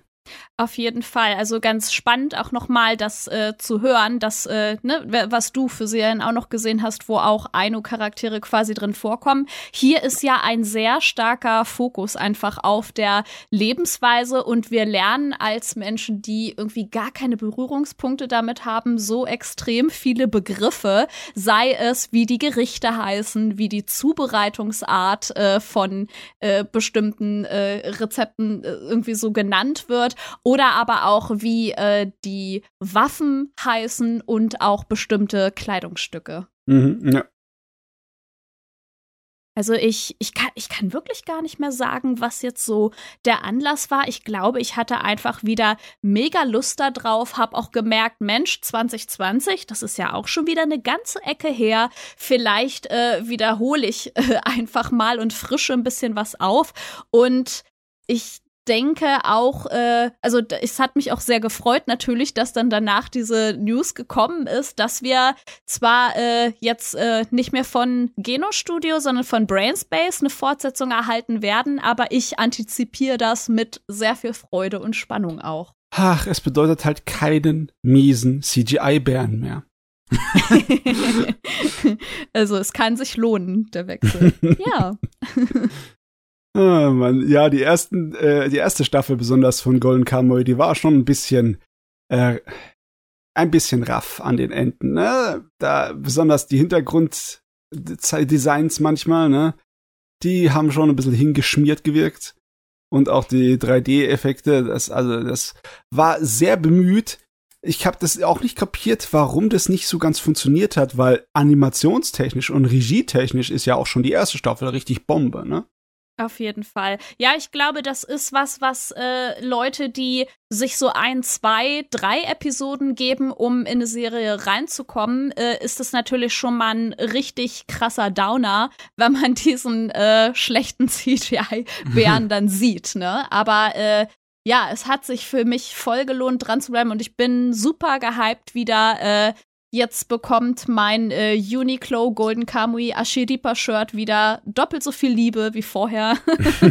und äh, ich bin ich bin super gespannt. Ich freue mich einfach auf die nächste Staffel und ich äh, ja, ich habe halt, ich habe auch noch mal so für mich gemerkt, Mensch, da ist auch ganz schön viel krass an äh, Gewaltszenen mit drin. Yep. Ich habe mich da so gefragt, ob ich äh, bei diesem ersten Watch dann doch abends im Bettchen manchmal schon ganz schön müde war und äh, vielleicht auch nicht mehr so da. Das hat mich dann doch noch mal sehr gepackt, mit welcher Heftigkeit das war. Wobei ja. ich auch zugeben würde, dass ich da ein bisschen äh, zu den empfindlicheren Leuten auch gehöre, ganz klar. Obwohl, bei Golden Kamuy muss man schon eine kleine Warnung aussprechen, weil es wird schon äh, Horror, Psycho-Horror und eine Menge wirklich Gewalt im Sinne von Tarantino, ne? Die Sorte, wo du dann wirklich du zusammenzuckst manchmal. Passiert da drin. Das wird schon sehr unangenehm teilweise, das auf jeden ja. Fall, ja. Auf jeden Fall und ne, allein auch, also man muss es gar nicht äh, so animiert sehen, aber es reicht ja auch sich vorzustellen, dass man einer Person äh, mit dem Tattoo die Haut abziehen muss, um dann irgendwie so eine brauchbare Karte zu diesem Goldschatz zu bekommen. Also das an mhm. sich ist ja schon ein sehr, sehr heftiger Umstand, der da eine Rolle spielt, ja. Ja, fällt irgendwie so voll rein in so Exploitation-Filme mäßig, ne? Genauso wie der Tarantino sie geliebt hat, ne? Allerdings, es wird nicht so äh, heftig viel Dialoge geschwatzt wie in einem Tarantino-Film, obwohl da ist, ist trotzdem schon einiges. Du hast ja auch deine, deine schrägen Figuren, nee, deine schrägen Bösewichter, mhm. die mhm. alle im Endeffekt äh, ja aus so einem Horrorkabinett stammen könnten manchmal. Auf ja, ich meine, es ist auch, es ist ein Haufen Freaks, ne? Und teilweise ja. dann auch äh, bösartig verstümmelte Freaks, die einfach, ja, äh, wirken wie aus, zum, wären sie aus Freitag der 13. oder äh, aus dem Nightmare on Elm Street Film rausgekrochen. Auf jeden Fall. Ja, das ist auch, also das ist nichts, äh, was sich so in die Vorstellung eines normalen Menschen schleichen würde, dass man vielleicht auch aus der Haut anderer Menschen eine ganze Modekollektion entwerfen könnte oder so. Das ist schon extrem absurd, ja. Aber deswegen ist er gut. Deswegen mögen wir ihn. Und wegen der, äh, wegen der kulturellen Inhalte, auch wegen der, oh, ja, ich, ich muss, ich weiß gar nicht, oh, ich weiß gar nicht, wie ich darüber sprechen soll. Äh, mir ist dann auch eingefallen, oh ja, stimmt, da war ja so eine Szene mit der Sauna und das war, ja, es war schon ganz schön weird und dann ist da dieser Sehr russische Kampf, ja. die, ja, die, ja. die äh, Stenka oder wie das genannt wird und das, äh, ja, also das, aber ich glaube, das ist das, was ich unter diesem, diesem Slapstick und auch so ein bisschen diesem What the fuck Humor verbucht habe, was mich auch auf auf irgendeiner Ebene dann wieder abgeholt hat, weil das einfach, es, es war dann wie ein Unfall, du konntest nicht weggucken. Ja, ja, ist wirklich wahr. Oh, ja. ah, da, da, da stößt ihr ins Fleisch, ne? Weil ich muss echt noch äh, nachholen. Dritte Staffel noch nicht gesehen. Ja, ich weiß gar nicht, was, was haben sie gesagt, äh, wann die vierte Staffel kommen soll. Die ist, ist auf jeden Fall, ist ja angekündigt, dass jetzt dran gearbeitet wird. Ne? Im Oktober, also, glaube ich, kommt die dann.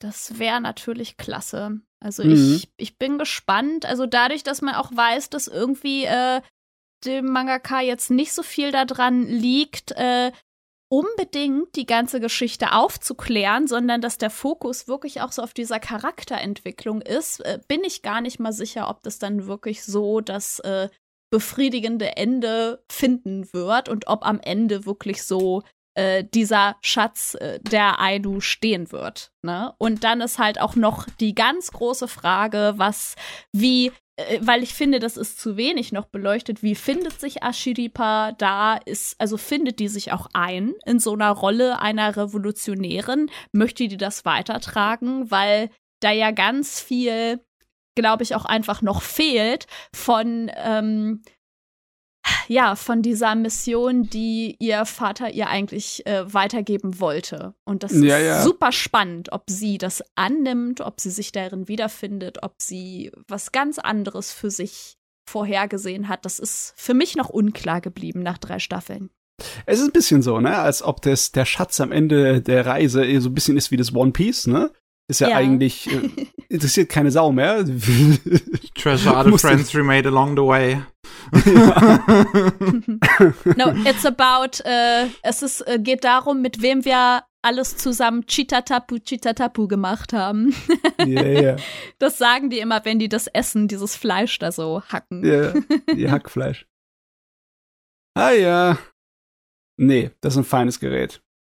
Ja. Ja, Und dann- ich denke mal, da sind wir alle uns einig, ne?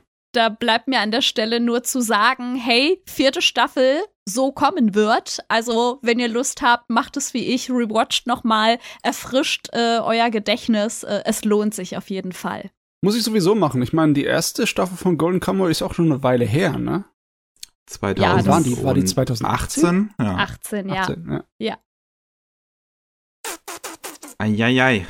Ja, ja. Gut. Gut. Okay, dann ähm, hau ich mal wieder einen raus in die Runde und zwar Bisco. Bisco, jawohl. Bisco, Sabine. Schräges Zeugs. Pilze, Immer gut. Pilze, Pilze, Pilze. Oh, Entschuldigung. Ja. Da ich mir heute noch was kochen werde, Pilze. ich bin kein Fan von Pilzen eigentlich. Oh, Ähm, Oh. Aber ich mag Bisco. sehr gut. Von daher ist es schon mal gut. äh, Bisco spielt in einer postapokalyptischen Welt, in der ähm, ja sogenannte Tetsujin, also im Prinzip übersetzt heißt es Eisenmann, also große Roboter, ähm, die, die besonders halt Japan ins Chaos gestürzt haben, große Krater verursacht haben und überall herrscht, ähm, es ist Rost. Und äh, auch die, die Menschen infizieren sich im Prinzip mit diesem, diesem Rost und es verteilt sich über den ganzen Körper und wird äh, ja jede Menge Leute umbringen. Und in dieser Welt gibt es die äh, Pilzfarmer, die ähm, ja halt ihre, ihre schön ihre Pilzkolonien da äh, anbauen und sich halt äh, ne, ne, aber einen ziemlich schlechten Ruf haben, weil sie angeblich für die Verteilung des Rosts verantwortlich sein sollen. Stellt Mhm. sich relativ früh in der Serie heraus. Man kann es eigentlich von Anfang an, wenn man schon mal ein Anime gesehen hat, eigentlich erahnen. Diese Pilze heilen eigentlich den Rost und deswegen werden sie auch gezüchtet. Und dieses, dieses Gerücht, dass die Pilzfarmer halt äh, äh, den Rost verteilen würden, sind halt nichts weiter als das, ein Gerücht, das sich halt daraus ergeben haben, dass halt Pilzfarmer sich da niedergelassen haben, wo halt Rost ist, weil die Pilze sich von Rost ernähren. Mhm. Und äh, ja, dann haben Leute falsche Schlüsse gezogen, als sie das gesehen haben. Ghibli lässt grüßen. Ja, aber wirklich, äh, die Serie ist sowas von vollgestopft mit Anspielungen an andere Werke. Ne? Ja, Allein stimmt, ja. diese, die Tetsujin, diese Rost-Titanen, äh, die erinnern sehr eindeutig an diese Zerstörungsmonster aus Nausicaa oder auch so an Sachen wie Evangelion, ne? Ja. Es ist, ich weiß nicht, ich würde es definitiv unter die Serien einordnen mit dem Oberbegriff coole Säue. Ne? Yay. Ja. Weil Zustimmung. im, im Endeffekt, die, die Charaktere machen das Ding aus, weil inhaltlich könnte ich eigentlich eine ganze Menge kritisieren, wie das von der Erzählstruktur von sich geht. Zum Beispiel, ich finde irgendwie, dass äh, zwischen der Hälfte der Serie und dem Ende irgendwie, da fehlt irgendwie ein großes Loch. Es springt einfach so im Ton mal schnell um und auf einmal sind wir schon am tiefsten Punkt angelangt für unsere Helden und so, äh, ist eigentlich, ich, äh, da bin ich nicht der größte Fan von, aber die Charaktere sind einfach so geil, ne? Ja, Das, dann stört's mich weniger. also an den Figuren her haben wir halt den Bisco, den namensgebenden, ähm, der halt selber so ein ähm, Mushroom, ein, ein Pilzfarmer ist. Und der möchte, ich weiß jetzt eigentlich gar nicht genau warum, in Imahama, einer Stadt eindringen, die halt umrandet ist von einer Mauer. Da drin in dieser Stadt wohnt Milo und seine Schwester Pavu. Und Milo ist ein Arzt, der äh, selber schon dabei ist, in diesen Pilzen zu forschen und auch eigentlich kurz davor ist, auch selber herauszufinden, dass die Pilze eigentlich gut sind und Leute heilen. Ähm, seine Schwester ist selber von dem Rost äh, fast komplett verzerrt und arbeitet als ähm, ja hochrangige Offizierin bei der äh, Staatssicherheit. Hm, und bei der Bürgerwehr, ne? Hm. Wie bitte? Bei der Bürgerwehr, sagen sie, glaube ich, Bürgerwehr? beim Deutschen. Ja, genau. Ich wollte eben schon sagen, die, äh, ich glaube, auf Deutsch ist es wirklich auch so als Pilzhüter äh, umschrieben, ne? Okay. Was, also, und dass der Bisco irgendwie dazu auch diesen besonderen Menschen da einfach gehört, die Pilzhüter sind. Ja. Mhm. Und äh, Bisco und Milo unter verschiedensten wilden Umständen tun sich dann zusammen und äh, ein Heilmittel letzten Endes gegen den Rost zu finden. Es gibt den sogenannten Rostfresser, den Rust Eater, den, äh, mit, mit dem man halt irgendwie ein solches Heilmittel erstellen können soll. Und das Problem ist, dass es sich ein Bösewicht dazwischen stellt namens Kurokawa, der auch Bürgermeister von Imaha ist, der nicht sonderlich begeistert ist von Pilz, äh, äh, von den Pilzfarmern, was sich später auch noch herausstellt, dass es einen guten Grund, also dass er einen gewissen Grund dafür hat. Ja, also der, der Kurokawa ist ein spaßiger Bösewicht, weil er ist einfach nur böse durch und durch. Absolut. Er ist so richtig komikhafter, äh, verrückter äh, Bösewicht. Dem fehlt eigentlich nur noch die, die dreckige Lache, die andauernd von sich abgibt. ich finde wirklich, ja. ähm, ich, ich, ich mag Kurokawa als Bösewicht in der Serie wirklich sehr gerne. Also das, das ist so, so ich hab's halt auch gemerkt, so ich finde die ersten paar Folgen so zum Beispiel ziemlich gut eigentlich, wo es dann anfängt in Imaha und alles ist irgendwie weird und, und gerade also halt einfach dadurch, dass, dass der Anime einfach so weird ist. Oh so, oh mein so Gott, was ist da, schräg, ey. Ja, natürlich. So, du, du hast irgendwie Nilpferde mit Kanonen auf dem Rücken. Du hast eine Riesenkrabbe, die quasi das Pferd ist von unseren Hauptfiguren. Du hast äh, riesige Schnecken, die in Flugzeuge umgebaut werden. Also, das ist, das, das ist wirklich wild. und dadurch ist es natürlich am Anfang so, so, so, so fast, so fast so eine Reizüberflutung und macht dadurch aber auch neugierig. Ähm, ich finde, es wird dann halt schwächer, wenn es dann kurz so in dieses Episodische übergeht in der ersten Hälfte noch, wo dann Milo und Bisco so einfach so gemeinsam unterwegs sind mit ihrer Krabbe da mhm. so ein bisschen und dann treffen sie ja noch auf die Tirol, die vorher auch bei dem Imaha gearbeitet, äh, bei, bei Kurokawa, so bei Kurokawa gearbeitet hat und ja, das fand ich jetzt alles nicht so interessant. Das wird dann erst wieder interessant, wenn wieder die, die Hauptstory im Prinzip von diesem Arc, den der Anime erzählt, wieder, wieder dazukommt mit Kurokawa und mit Pavu, wo sie dann bei diesem, äh, bei dem Rust Eater letzten Endes angekommen sind, was ja auch einfach eine riesen, riesige fliegende Schlange ist mit menschlichen, Ar äh, mit menschlichen Händen und Beinen, was halt auch einfach super creepy ist. Das ist ein super unangenehmes Bild, sag ich dir, heiligerweise.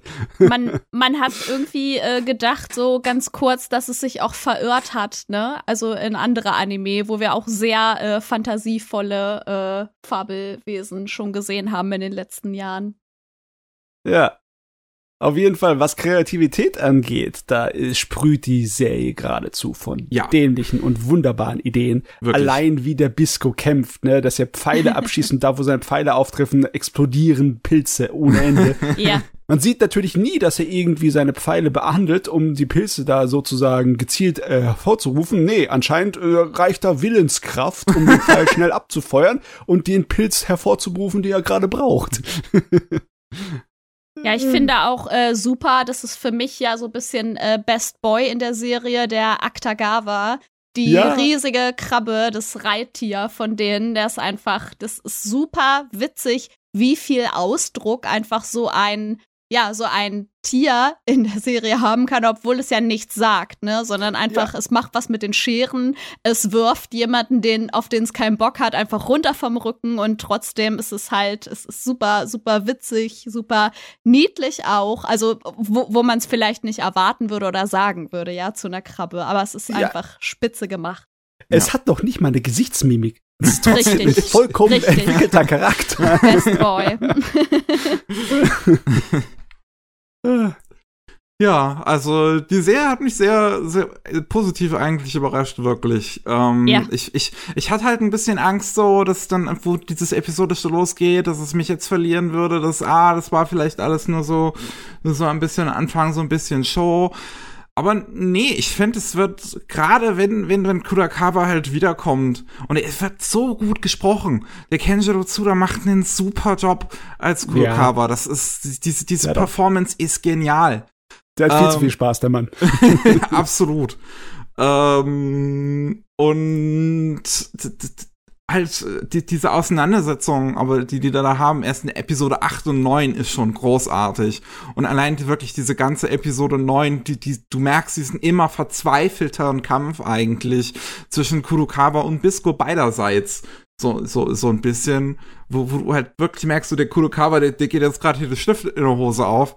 Das, das, für, für den ist es jetzt eigentlich vorbei und, und er versucht im Prinzip sein Leben nur noch so lange wie möglich hinausziehen.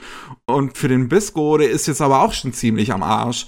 Ähm, und das finde ich äh, auf der einen Seite schon super. Ich finde, ähm, es wird danach ein bisschen schwächer, weil es sich dann äh, danach wieder ein bisschen schwächer, weil es es als dann doch irgendwo immer noch typischer Shonen wieder herausstellt und es sich nicht traut, gewisse Figuren sterben zu lassen. Ich weiß nicht, ob mir die Art und Weise, wie das ge geregelt ist, als typischer Shonen zu bezeichnen, weil äh, das ist schon sehr schräg, ne? Wenn du dann so, äh, so eigentlich ist es ja ein bisschen so christliche Religion mit reingebracht. Ne? Bisco macht absolut einen auf Jesus, ja. Ja, ja. ähm, aber ja, nee, also honestly, ich hätte es ziemlich krass gefunden eigentlich, wenn sie ihn tatsächlich einfach umgebracht hätten und jetzt ist halt vorbei. So, jetzt ist ja. Milo der neue Protagonist. Mhm. Ähm, aber das hat sich der Titel dann doch nicht getraut. Ja, also es trotzdem, es ist ein Gerät mit der Menge Mut hinten dran. Ja. Ich finde aber auch, wie sie den Tetsujin halt in Szene setzen, dann in Episode 10 eigentlich ziemlich geil. So das ja, erste ja. Mal, wenn er dann abfeuert, da hatte ich schon ein bisschen Gänsehaut. das ist ein gutes, großes Monster.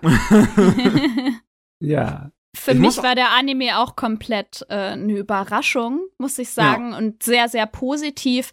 Äh, ich glaube, was mich so am meisten irgendwie gestört hat oder auch ein bisschen enttäuscht hat, war, dass ich eigentlich diese Charakterentwicklung von Bisco äh, und auch wie er und Milo sich so als Freunde angenähert haben, super gut fand.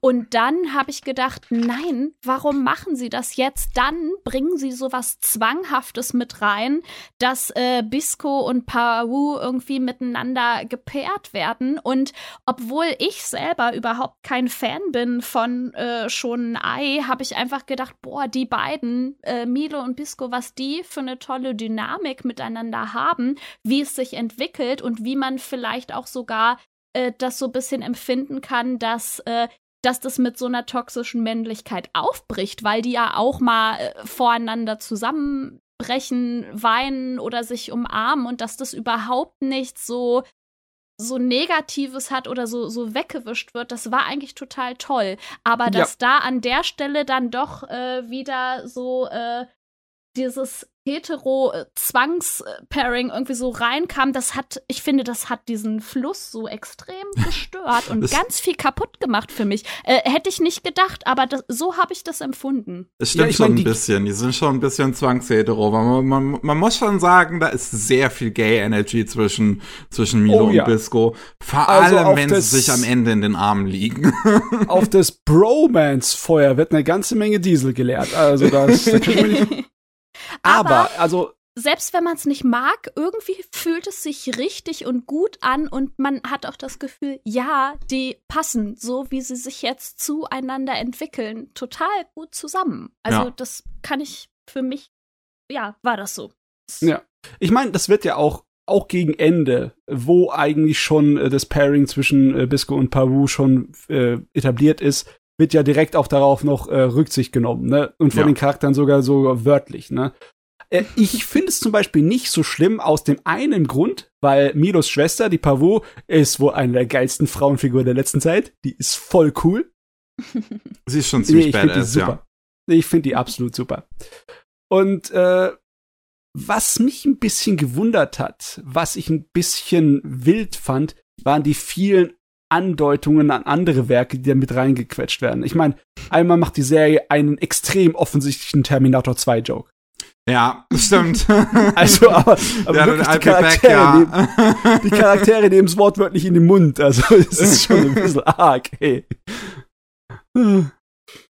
Passiert öfters mal, ja, dass sie tatsächlich irgendwas zitieren oder, oder irgendeinen Titel einfach droppen. Das stimmt schon. Ja. Es, das Ding ist ein Originalwerk, oder? Äh, nee, ist eine Light Novel Vorlage. Ist eine Light Novel. Ah, okay.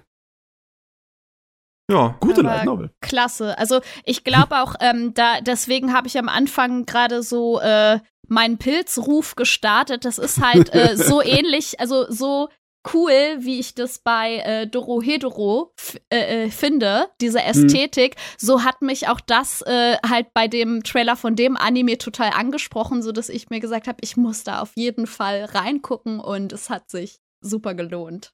Ja, Dorohedoro hatte auch viel mit Pilzen zu tun, stimmt.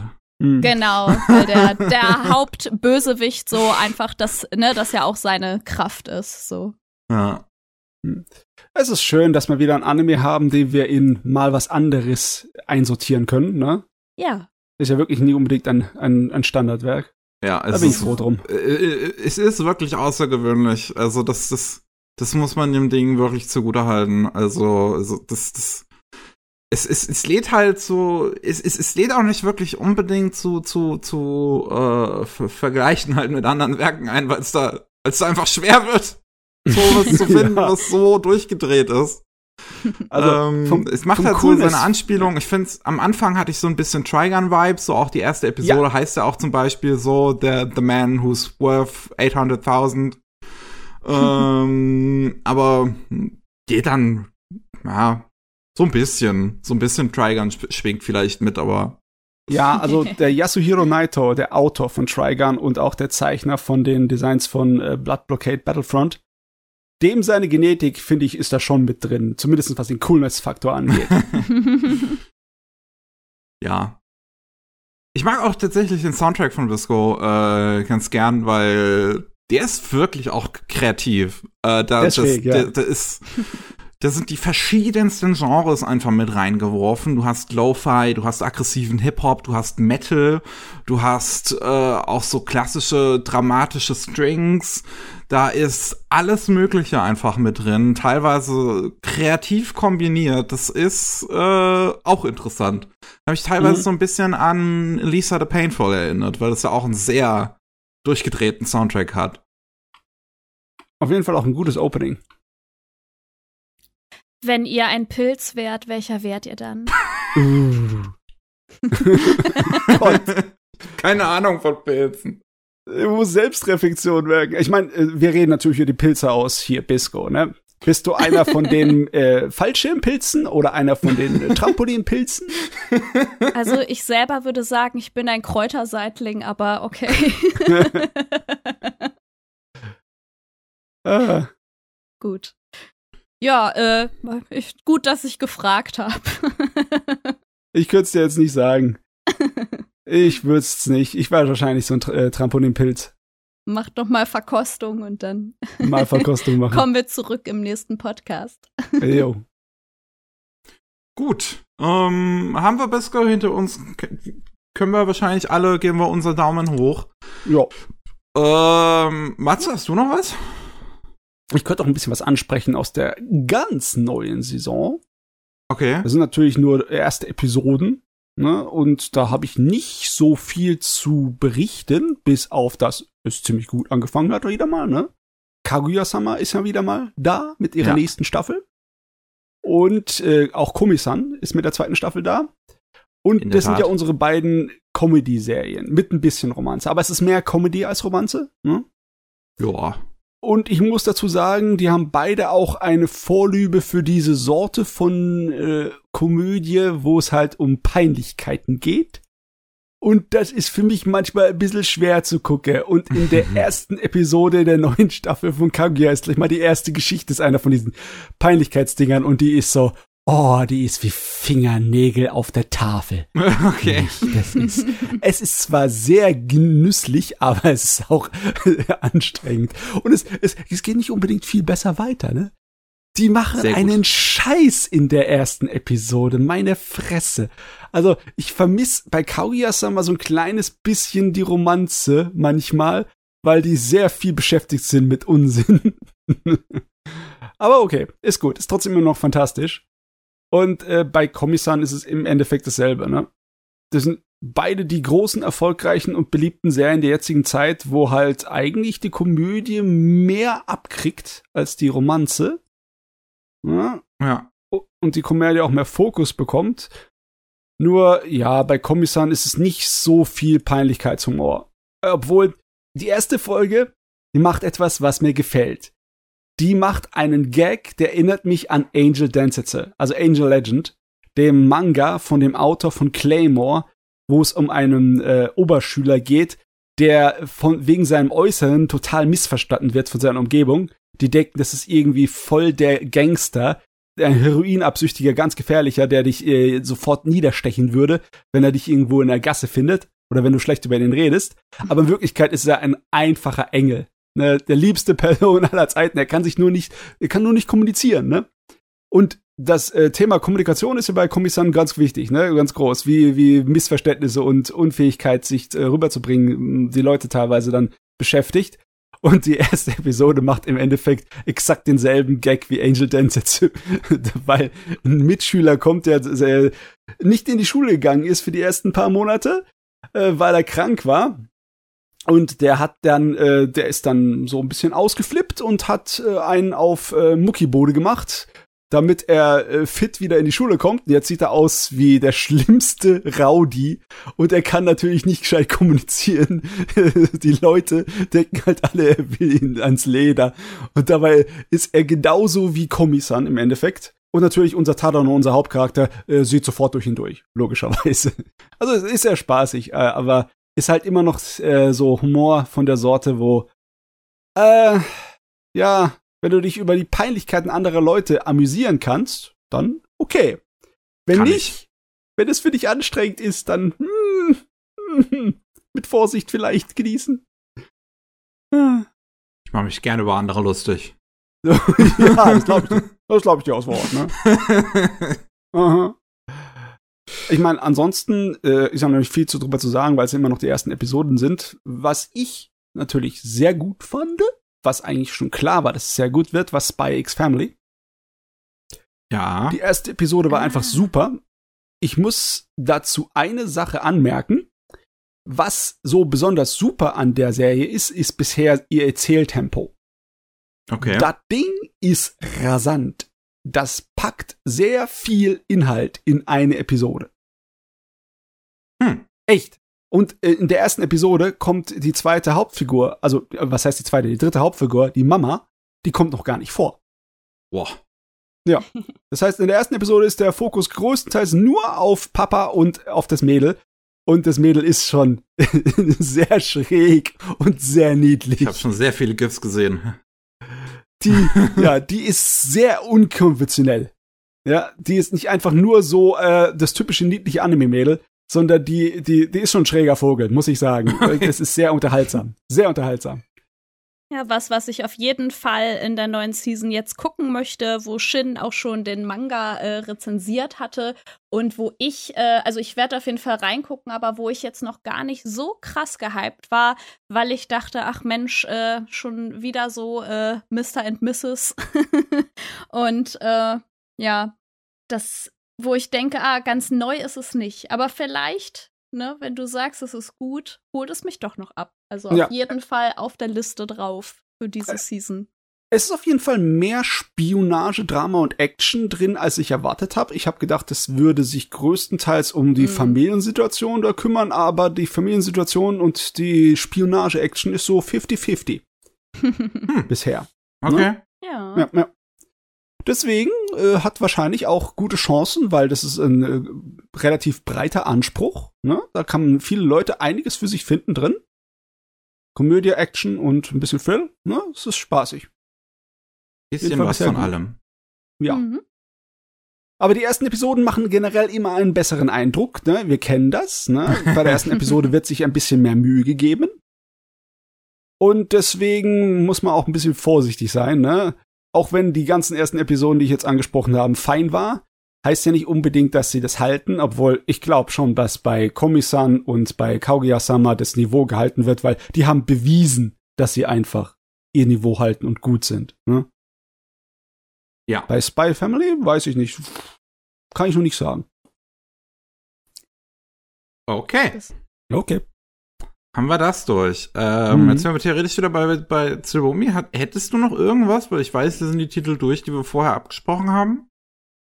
Ja, ich, äh, also ich hatte mich gefragt, Miki, ob du vielleicht noch ein bisschen was erzählen wolltest zu Trap 9. Warst du da letzte Season dazu gekommen, das zu schauen? Nee, äh, ich, ich, ich hab's ja dann geschrieben.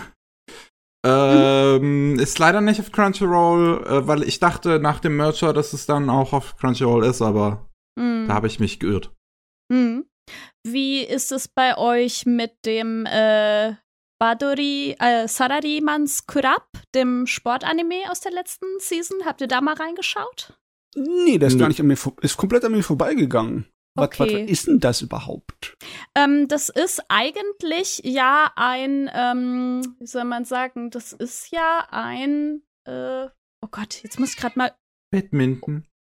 Ja, genau, ein Badminton, genau, ein, also Sportanime, wo es um Badminton geht, mit äh, so einem Hauptcharakter, der eine ziemlich äh, irgendwie tragische äh, Geschichte da so hat, weil er mit seinem äh, ständigen Partner im Doppel da irgendwie ähm, sich mal sehr egoistisch verhalten hat und äh, ihn dadurch auch verletzt hat und danach eigentlich so für die Zukunft gebrandmarkt war, dass er immer nur noch Einzel gespielt hat und äh, dann aber irgendwie auch dadurch, dass er seine Leistung nicht aufrechterhalten konnte, aus der Firma wechselt. Also hier geht es quasi nicht nur so um Badminton in der Freizeit, sondern so wie das japanische junge Männer äh, innerhalb ihrer ähm, Firmenteams tatsächlich spielen, dann okay. aber auch in äh, Ligen, also auch gegeneinander antreten. Und in dem Fall ist es auch ganz witzig, weil da geht es quasi auch so um die Rivalität äh,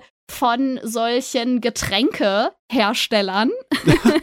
und deren Badminton-Teams. Und äh, was, äh, da konnte ich mich auf jeden Fall super mit identifizieren, dass das Lieblingsgetränk dann von diesem Hauptcharakter auch ähm, aus der äh, aus der Firma so eine Natto-Cola war. Und äh, Natto, das sind vergorene Sojabohnen und ich tatsächlich esse die gerne. Also ich bin super überzeugt, dass diese Cola auch mein Favorit Favorit werden würde, wenn es sie denn geben würde. Und ähm, ja, letztendlich ganz nett, weil das hat eine schöne Dynamik, finde ich, zwischen den Charakteren, die in diesem äh, Firmenteam von Sunlight Beverage äh, drin sind. Und auch, es ist tatsächlich auch so, dass der Hauptcharakter mit einem der älteren äh, Mitglieder dieses Teams in der Kindheit mal äh, ja eigentlich schon zu tun gehabt hat und das auch die Person ist, die seine große, sehr, sehr große Leidenschaft für Badminton dann auch geweckt hat. Und die finden sich wieder. Und das ist, ja, es ist toll. Also mir hat der Anime extrem viel Spaß gemacht. Er ist nicht so äh, also so ein super Sport-Anime, der mir so krass im Gedächtnis bleibt wie vielleicht äh, Run with the Wind, aber er ist trotzdem echt gut. Er hat mir sehr viel Spaß gemacht. Hm, ähm, wie hieß der nochmal genau? Ich, ich komme da, glaube ich, ein bisschen durcheinander, weil wir haben, äh, die reden immer vom äh, Riemanns Kurabe und das ist wahrscheinlich dann die Abkürzung von äh, Salaryman's Club. Ah, genau, das okay. äh, Titel, ja. Ah, genau. Ja, ja. Genau, da sind wir schon. Und das andere, was oft gesagt wird, ist dann dieses Badori-Mann. Und äh, das verbindet eben Badminton mit einem Salaryman. Ne? Ja. Also ist so dieser äh, fusionierte Begriff dann auch. Ah, okay, okay, weil ich hatte jetzt irgendwie gerade Schwierigkeiten, das Ding zu finden. Aber ja, der, der Riemanns Club, der ist, äh, den habe ich, den habe genau. ich da. Genau.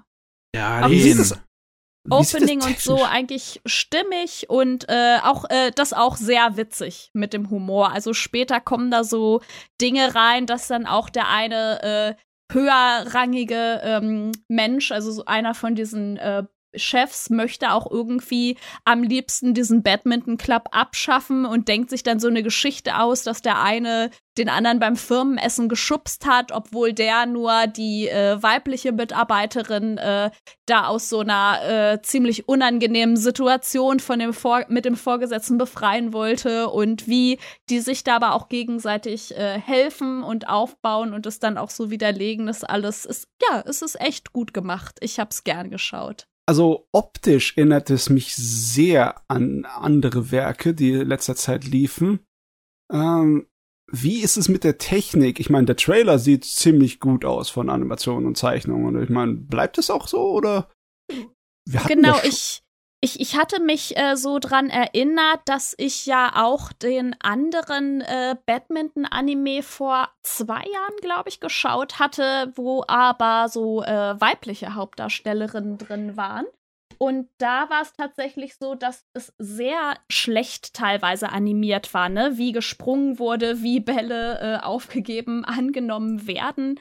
Und äh, hier war das tatsächlich nicht so, weil es wirklich, du bleibst komplett in der Szene drin, du siehst den Aufschlag komplett. Es ist dann auch nicht einfach nur die Kamera auf äh, dem Ball quasi, sondern ja, es war, es war gut animiert, es war für mich äh, gut umgesetzt, so dass ich auch äh, da war jetzt quasi nicht so viel meiner eigenen Vorstellung überlassen, wie der Ball übers Netz fliegt und dann wieder zurückgegeben wird. Ja, das ist so eine Sache. Irgendwie bei vielen Sportsachen brauchst du halt die technische Kompetenz. Das fällt so dermaßen auf. Mein Lieblingsbeispiel, ne, diese eine Baseball-Anime mit Mädels, der Tamayomi, der ist ja vollkommen technisch auseinandergefallen bei der Produktion. Da war eine Episode, die war ganz schlimm, die war eigentlich nur in äh, Konzeptanimationsstatus, ist die, ist die hier rausgekommen auf dem Fernsehen oder mhm. auf Streamingdiensten und ist heftig, ne? Auch wenn es größtenteils ein modernes Drama ist, wo der Sport halt vielleicht 50 Prozent oder weniger von der ganzen Geschichte einfällt. Wenn es technisch nicht funktioniert, dann ist das für mich eine riesengroße, äh, ja, eine Alarmglocke. Mhm. Ja, auf jeden Fall. Also äh, mir ist gerade eingefallen, der Anime äh, über Batman, den ich meinte, das war der Hanebado. Ah, der ist Und, super äh, animiert. Nee, ich irgendwie, weiß ich nicht. Das fand ich nicht. Da bin hm. ich nicht so mitgekommen und hier habe ich aber das Gefühl gehabt, dass das alles äh, sich viel, viel besser trägt. So, das war für mich auf jeden Fall eine runde Sache. Okay. Hm, ich weiß jetzt nicht. Re also, ich, das liegt wahrscheinlich dann eher so an Regie, oder? Ich meine, wenn die äh, Übersicht dir fehlt hat, dann ist der Auswahl der Bilder und Kameraeinstellungen, wie sie aufeinander folgen, haben dann für äh, ja keine Übersicht gesorgt. Aber das, die Animationen an sich müssen ja nicht unbedingt deswegen schlecht gewesen sein. Ich habe jetzt Hannibal nicht gesehen, deswegen äh, ich, hm. will jetzt wahrscheinlich gesehen? Leg, leg mich ziemlich aus dem Fenster. Nee, ich habe Hannibal noch nicht gesehen. Ist auch in. Also Mickey kann mir gerne widersprechen, dass also das letztendlich das hat auf jeden Fall hat das was damit zu tun. Für mich war das alles so ja doch hier nachvollziehbarer, aber vielleicht äh, war das auch für mich letzte Season so, dass ich ein bisschen was äh, was leichteres gebraucht habe von der Story her. Und Hanebado hatte schon sehr krasse Konflikte einfach auch drin. Das war jetzt hier in dem Anime beispielsweise nicht. Nicht, okay, obwohl, als du am Anfang geredet hast, darüber habe ich gedacht, boah, das ist bestimmt viel Drama. Nee, nee, eigentlich gar nicht. Also das, äh, äh, zumindest geht das nicht so krass auf diese psychische Ebene. Man merkt halt, okay, die Vorgesetzten, die wollen da so ihre Macht irgendwie durchsetzen, aber da ist nicht sowas, was auf ähm, persönlichem, äh, sag ich mal, auf persönlichem Trauma vielleicht so basiert, dass es dadurch dann irgendwie zu äh, sehr irrationalen Handlungen äh, gekommen wird. Also es ist schon, hat, hat eine andere Qualität. Und okay, okay, okay. Genau. Das ist schön, weil mit Melodrama habe ich es ein bisschen schwer. Ist nicht so einfach. Ja. Sport. Also uh. das ist auf jeden Fall einer von denen, äh, wo ich sagen würde, ja, das lohnt sich, den kann man sich echt gut angucken. Und später ja. gibt es auch noch ein anderes tolles Getränk, nämlich das, äh, das Lauchzwiebel Ginger Ale. Das würde ich natürlich auch sofort probieren. Äh, das was? Lauchzwiebel Ginger Ale von Sunlight Beverage. okay. Hm. Das hört sich schon ein bisschen gefährlich an hier, dein Geschmack. Das, das ist auf jeden Fall sehr witzig einfach, ne? Weil es geht darum, dass die äh, die Jungs da, die sind in dieser Produktentwicklung einfach auch äh, tätig und äh, tatsächlich sieht man davon auch einiges, was, was ich ganz gut finde. Also es ist nicht nur äh, Tournament Arcs, also nicht nur diese, diese ähm, genau Spiele gegeneinander, sondern es hat eben auch was äh, so von dem Job, was man mitzieht. Okay. Hm, das ist wirklich was anderes. Die meisten Sportsachen sind halt Oberschulzeugs, ne? Oder genau, St nee, nee. Studenten. Die sind hier deutlich älter, weil die einfach schon arbeiten. Mhm. Hm. Ja, krasse Sache. Krass, die arbeiten. Krass. oh. oh, ach ja. Dann ähm, bin ich wieder dran. Ich reduziere mal das Alter der Hauptfiguren um einiges. Es geht um Anfang der Mittelschule mit äh, Akebis Sailor Uniform. Das ist der andere Titel von Cloverworks, äh, beziehungsweise eine der anderen Titel von Cloverworks aus der letzten Saison. Bei Tokyo 24 Forward gab es ja einiges an Produktionsproblemen. Haben sich ja selbst ähm, Beteiligte, bevor der Anime überhaupt gelaufen ist, schon beschwert. Ähm, und bei Akebi-chan merkt man, warum ähm, ich mal so, warum ich eigentlich ziemlich großer Fan von Cloverworks bin. Cloverworks ist ja, ich habe schon ein paar Mal erzählt, aber noch mal kurze kurze History Lesson des äh, anfänglichen In-House-Team bei A1 Pictures gewesen. Die haben dann 2010 zum Beispiel Idolmaster gemacht, 2013 Idolmaster Cinderella Girls, ähm, und das hat, haben beides wunderschön handgezeichnete Tänze. Ähm, eine ganz einflussreiche Animatorin da äh, aus, aus diesem Team ist halt Megumi Kono. Die hat dann auch äh, ganz alleine äh, das Musikvideo Journey. Ähm, nicht Journey, doch, oder? Warte, wie ist das nochmal? Jetzt bin ich verwirrt. Äh, warte, lass mich nochmal kurz gucken. Megumi Kono, da bist du. Shelter, das meine ich. Das Musikvideo Shelter äh, gezeichnet. Und ähm, dann kam 2018 mit Darling in the Franks äh, ursprünglich noch als Trigger äh, und A1 Pictures Kooperation angekündigt, ist dann, äh, während die Serie gelaufen ist, dieser Zeitpunkt gewesen, wo sich das Team halt getrennt hat von A1 Pictures, beziehungsweise die arbeiten immer noch eng mit A1 Pictures zusammen. Bei 86 ist ja eine A1 Pictures Serie, hat Cloverworks zum Beispiel auch ausgeholfen. Ähm und dann ihr, ihr eigenes Studio halt mit Cloverworks aufgemacht um sich so ein bisschen als mehr Prestige zu positionieren sozusagen als als als A1 Pictures. So A1 Pictures kann so kann so den Trash abbekommen. Und und Cloverworks macht dann äh, die die anspruchsvolleren Dinge. Und dazu zu diesem Team gehört eben halt auch Megumi Kono, die glaube ich auch das erste Mal Episode Direction übernommen hat, dann bei ähm, bei Darling in the Franks, die dann das Ka äh, Charakterdesign mitunter übernommen hat. Bei Fate Grand Order Babylonia und die jetzt Charakterdesignerin und Chief Animation Director gewesen ist bei Akebis Sailor Uniform. Und das merkt man halt daran, wie fucking gut diese Serie aussieht. es ist unglaublich. Es gibt einen Grund, warum das Ding irgendwie zwölf Seiten bei Sakugaburo hat. Oh äh. Mann. ich meine, gute Güte, Cloverworks die haben ja schon mit My Dress Up Darling heftig reingegriffen in die Animationsqualität, ne? Also ja. du kannst nur so und so viele Bilder pro Jahr zeichnen. Irgendwann ist es auch aufgebraucht, oder? Deswegen hat ja 24 äh, Tokyo Ward ist ja dann deswegen äh, äh, so eine Katastrophe äh, geworden, wie es dann leider ist.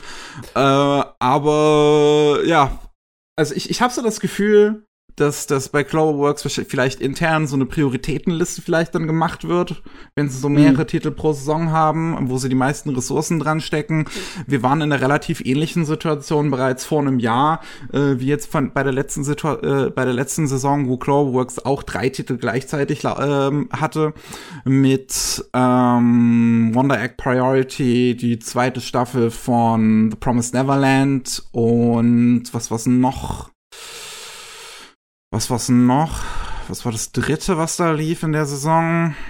Äh, Horemia, genau. Und da hat man ja dann auch irgendwann gesehen, dass Wonder Egg Priority auseinandergefallen ist.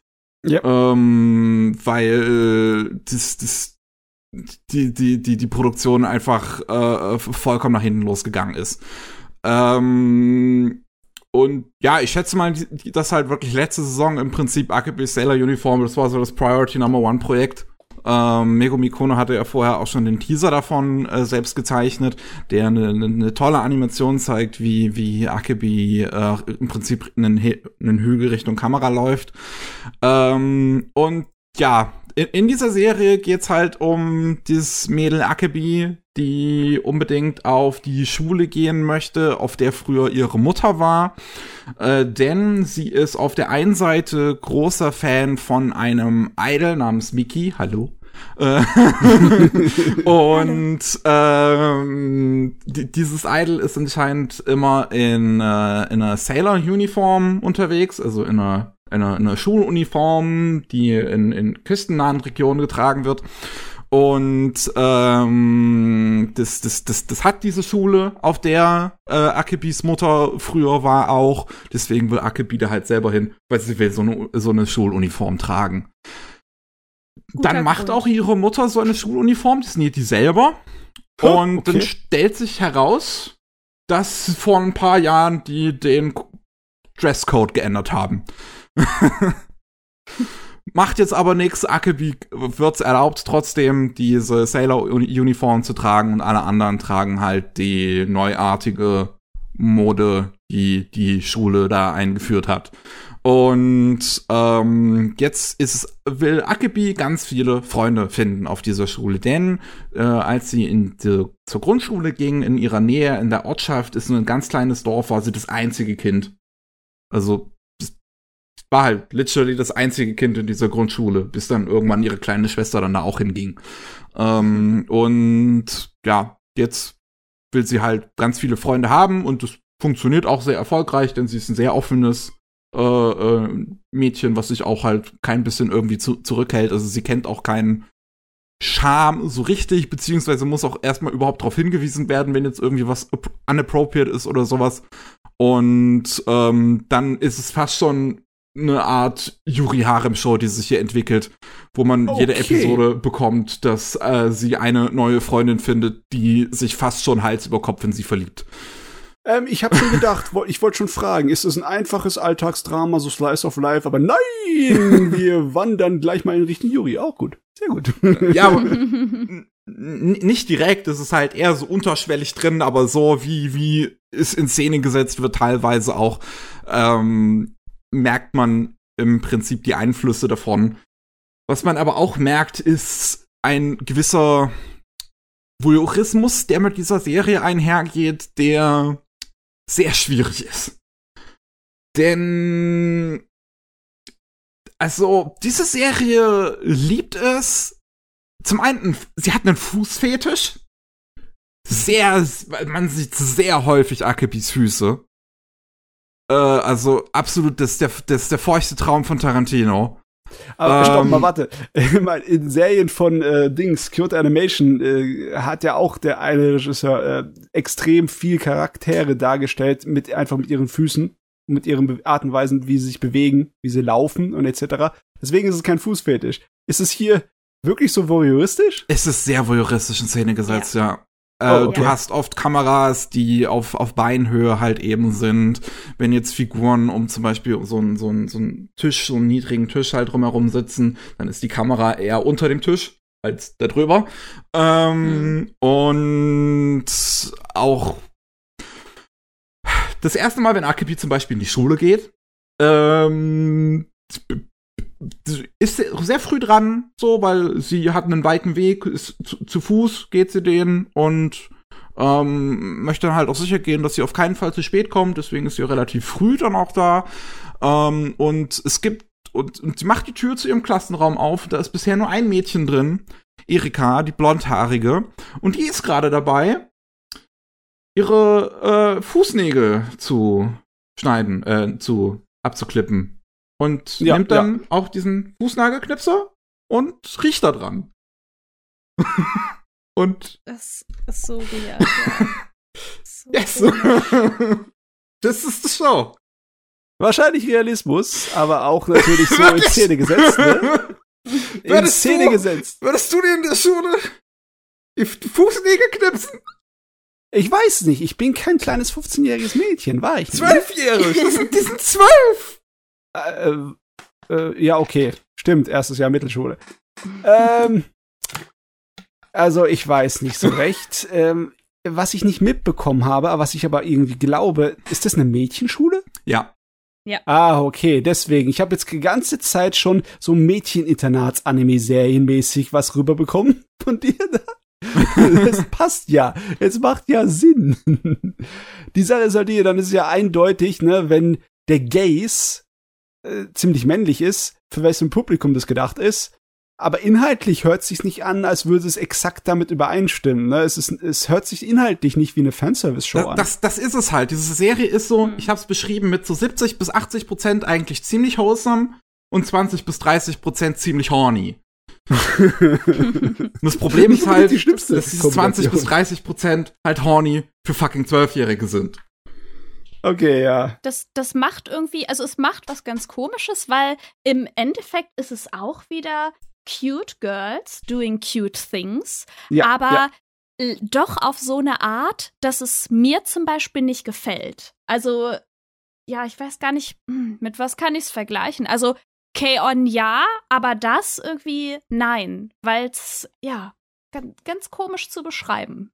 Hm, Niki ja. hat es schon ganz gut getroffen. Es kommt halt krass. Ne? Es, es, ist halt für mich persönlich so das Problem. Auf der einen Seite halt eben dieses voyeuristische lässt einen teilweise oder mich zumindest irgendwie einfach beim Zuschauen sehr unangenehm fühlen.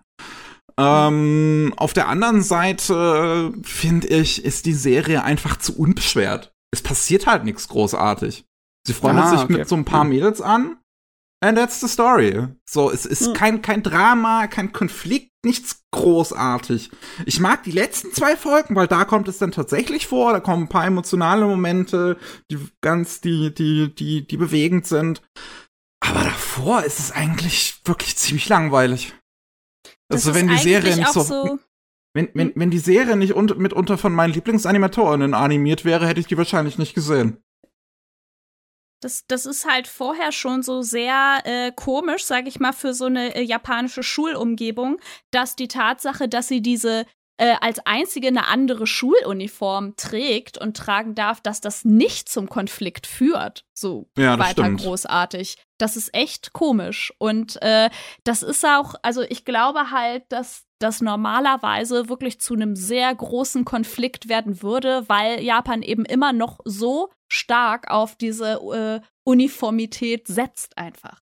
Ja, ich meine, es gibt immer wieder Nachrichten aus Japan, dass da diese Regelungen langsam aufgebrochen werden. Größtenteils mhm. findet man dann in Tokio einzelne Schulen, die sagen, ja, wir erlauben das extra und das etc. viel mehr. Das sind die ersten guten Schritte in die richtige Richtung. Mhm. Aber im Großen und Ganzen ist es halt immer noch äh, oft sehr einschränkend. Ne? Da ist nichts mit anderen Haarfarben. Und es gibt auch so schlimme Sachen, wie zum Beispiel, dass dir die Farbe deiner Unterhose vorgeschrieben wird, als ob das irgendjemand checken würde. Aber trotzdem, ja, es ist teilweise schräg in japanischen Schulen. Ja, das ist, ist, ja eine super Entschuldigung, um es zu checken. Und auch äh, das, wo so ein bisschen Gefahr eigentlich dann auch drin steckt, ne? Ja, ja. Huh. Aber es, halt, ja, okay. es, es, es macht mich halt fast schon traurig, wirklich, dass diese Serie dann, dass du eine Mego Mikono als, als Animation Directorin für so eine belanglose und auch voyeuristische Serie hast. Und allgemein, der Star von der Serie, die Regisseurin ist weiblich, Animation Directorin ist halt weiblich, viele der Animatorinnen sind weiblich. Warum ist es dann so voyeuristisch, frage ich mich. Das finde ich so komisch. Mm, ja, das ist eine gute Frage. Ich meine, das heißt ja nicht unbedingt, nur weil du eine Frau bist, dass du automatisch einen weiblichen Blick hast. Ne? Ich meine, wenn man nur die so gelernt hat, äh, Sachen darzustellen, wie es im männlichen Blick ist, wie findet man dann einen anderen Blick? Ich meine, man hat natürlich ein Beispiel, wie zum Beispiel bei Cloverworks Dress Up Darling. Ja, ne? das, das ist das ja das Gegenbeispiel. Wholesome und sexy hat da funktioniert. Stell dir vor, wie viel besser noch mal Dress Up Darling aussehen würde, wenn Smeko Mikono als Animation Directorin, wenn sie, wenn sie nicht Akebi-chan gemacht hätte, sondern My Dress Up Darling. Das wäre eigentlich meine Wunschvorstellung. ich, ich muss, ich, ich muss euch ein paar, paar Szenen von Sagagaburo jetzt gerade zeigen, einfach von dieser Serie, weil das ist übel. Das ist übel, wie gut die aussieht. Ja, ich, ich bin selber schon im Hintergrund die ganze Zeit am Nachgucken. Finde das, das ganz spannend, dass mir äh, meistens auch die Umsetzung und das äh, Design und so, dass es eigentlich so nie wichtig ist für mich oder eine Rolle spielt. Aber für mich ist es ganz schwierig, die Akebi äh, speziell auch so anzugucken, weil ihre Augen einfach so oft zwei Drittel des Kopfes ausmachen, das des Design Gesichts ausmachen. Und ja. das ist, äh, das ist wirklich so, dass es mir auffällt und ich sage, boah, nee, meins ist es gar nicht. Und das ist, das ist krass, weil das normalerweise mich äh, am wenigsten beschäftigt, wenn ich mich mit Anime auseinandersetze. Ja, aber du, ich weiß, was du meinst. Das Design ist äußerst gewöhnungsbedürftig. Das besonders stimmt. wenn man von den die Charaktere vom Profil sieht, irgendwie mhm. die Art und Weise, wie ihre Nase gezeichnet werden sind. Mhm. Aber was, was mich am ehesten gestört hat, ist, sind eigentlich die Gesichter, weil die wirken so gesquished. Die wirken so zusammengedrückt. Also ich finde das nicht hässlich, ich finde es ziemlich interessant, aber es, äh, ja, es lässt sich auch nicht wirklich einordnen. Deswegen, ich habe die ganze Zeit, wenn ich mir das angucke, würde ich sagen, ja, das ist eine Oberschülerin. Äh, sieht nicht irgendwie so aus, als ob die zwölf werden. Die Designs sind einfach nicht wirklich eindeutig. Ach Gott, aber die Animationen sind dafür halt der Hammer, ne? Meine ja, Schnuten. Es ist wirklich, es ist übel. Ja, was ich aber an der Serie auf jeden Fall mochte, ist Kao. Das ist die kleine Schwester von Akebi. Die wird zum Glück jetzt nicht großartig sexualisiert oder so. Die ist irgendwie, weiß ich nicht, acht oder sieben.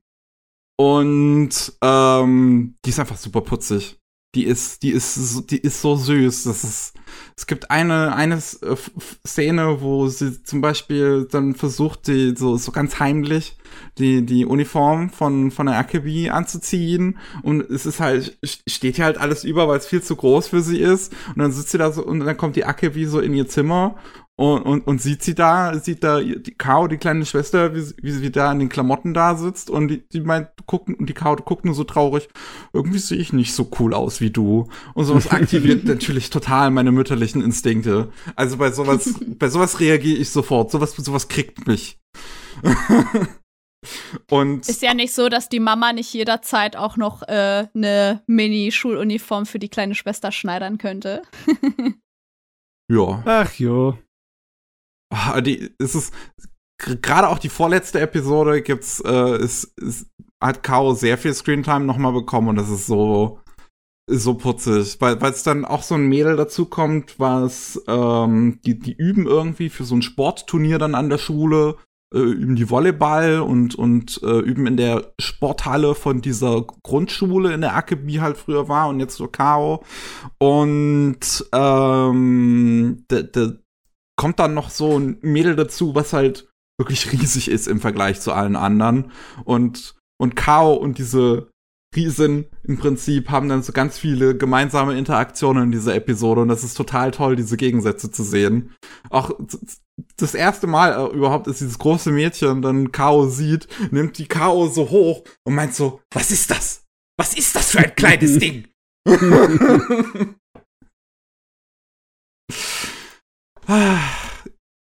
okay, also viel Positives, ein paar komische negative Sachen. Aber im Großen und Ganzen hört sich doch eher so an, als würde es sich lohnen, die Serie mal anzugucken, oder? Ah, ich weiß es nicht. Ich, ich, ich habe, also, ich mag vielleicht sehr optimistisch klingen, weil, weil ich gerade so, so das Handwerkliche von dieser Serie mich absolut begeistert. Aber das, das, das, das ist es halt. Das ist halt wirklich inhaltlich zum größten Teil unfassbar langweilig einfach nur. wenn es nicht gerade, wenn es nicht gerade einfach weird ist durch diesen Voyeurismus, ist es langweilig. Hm. hm ja. Hm, hm. Ich glaube auch, dass es halt, also dass es wirklich sehr speziell ist und dass es, es ist auf jeden Fall nicht jedermanns Ding. Oder jeder Fraus. ja. Na gut. Na gut. Ja, also mal rückblickend auf die Saison, da war doch schon einiges ziemlich Interessantes dabei, ne? Wenn man es so überlegt. Oh ja. Also Bisco war super. Ich will mir jetzt noch Sasaki und Miano anschauen. Das soll wohl auch super sein. Ich bin gerade dabei, Vanitas zu gucken. Ist hier die zweite Staffel in der letzten Saison gelaufen. Äh, ja. Ja, also wir hatten auf jeden Fall Abwechslung, ne? Egal, ob's äh, Demon Slayer war oder Attack on Titan für die Shonen-Fans oder ob's Isekai waren oder ob's schräge Außenseiter waren wie Bisco. Ist, was fehlt eigentlich? Fehlt eigentlich überhaupt irgendwas? Wir hatten selbst Militär-Science-Fiction. ja. Nö, war gut. Habt ihr fein gemacht. Daumen hoch. Daumen hoch. Dann, ähm, wenn jetzt keiner mehr was äh, hat irgendwie, würde ich sagen, könnten wir Schluss machen. Ja, nee, ich meine, ich habe versprochen, dass ich keine Isekais mehr bespreche, deswegen halte ich jetzt meine Klappe. Im nächsten Podcast geht's weiter. Okay. Ich, ich habe kein Anime mehr, aber ich habe auf jeden Fall einen Aufruf. Ihr wisst ja, wir werden dieses Jahr Konichi machen. Und falls jemand Interesse hat, einen Panel zu halten auf der Konichi Couch, die es dieses Jahr auch wieder geben wird, würde ich mich super freuen, wenn ihr euch bewerbt. Das wird dann äh, im Zweifelsfall bei mir und Shin auf dem Schreibtisch liegen und wir sind super motiviert. Wir freuen uns auf euch, auch wenn ihr gerne Anime besprechen wollt, so wie wir das heute hier im Podcast getan haben und wie Miki und Matze das auch in dieser Form regelmäßig tun. Also kommt zur Konichi Couch. Jo. Wunderbar. Alles klar. Dann äh, vielen Dank da draußen für, für euch, fürs, fürs Zuhören an euch. Vielen Dank, Subumi, dass du dabei warst, dass du dir die Zeit genommen hast. Dankeschön, äh. es hat wieder sehr viel Spaß gemacht. Das freut einen, wenn das. Ja. Ja, ja, das ist gut. Und falls ihr mehr von Mats und mir hören möchtet, dann gibt's jeden Montag die Rolling Sushi Anime News, wo wir aktuelle News aus der Anime-Welt besprechen. Jeden Mittwoch gibt es äh, die normalen Rolling Sushi Podcasts, wo es um News aus Japan geht. Falls ihr mehr von Tsubumi hören und lesen wollt, dann könnt ihr in die Beschreibung gucken. Da gibt's dann Links unter anderem zu Anihabara, wo sie öfters in den Podcasts auch dabei ist. Ich würde sagen, wir machen Schluss für heute und äh, hören uns beim nächsten Mal. Tschüss. Jo. Tschö. Macht's gut. Tschüss.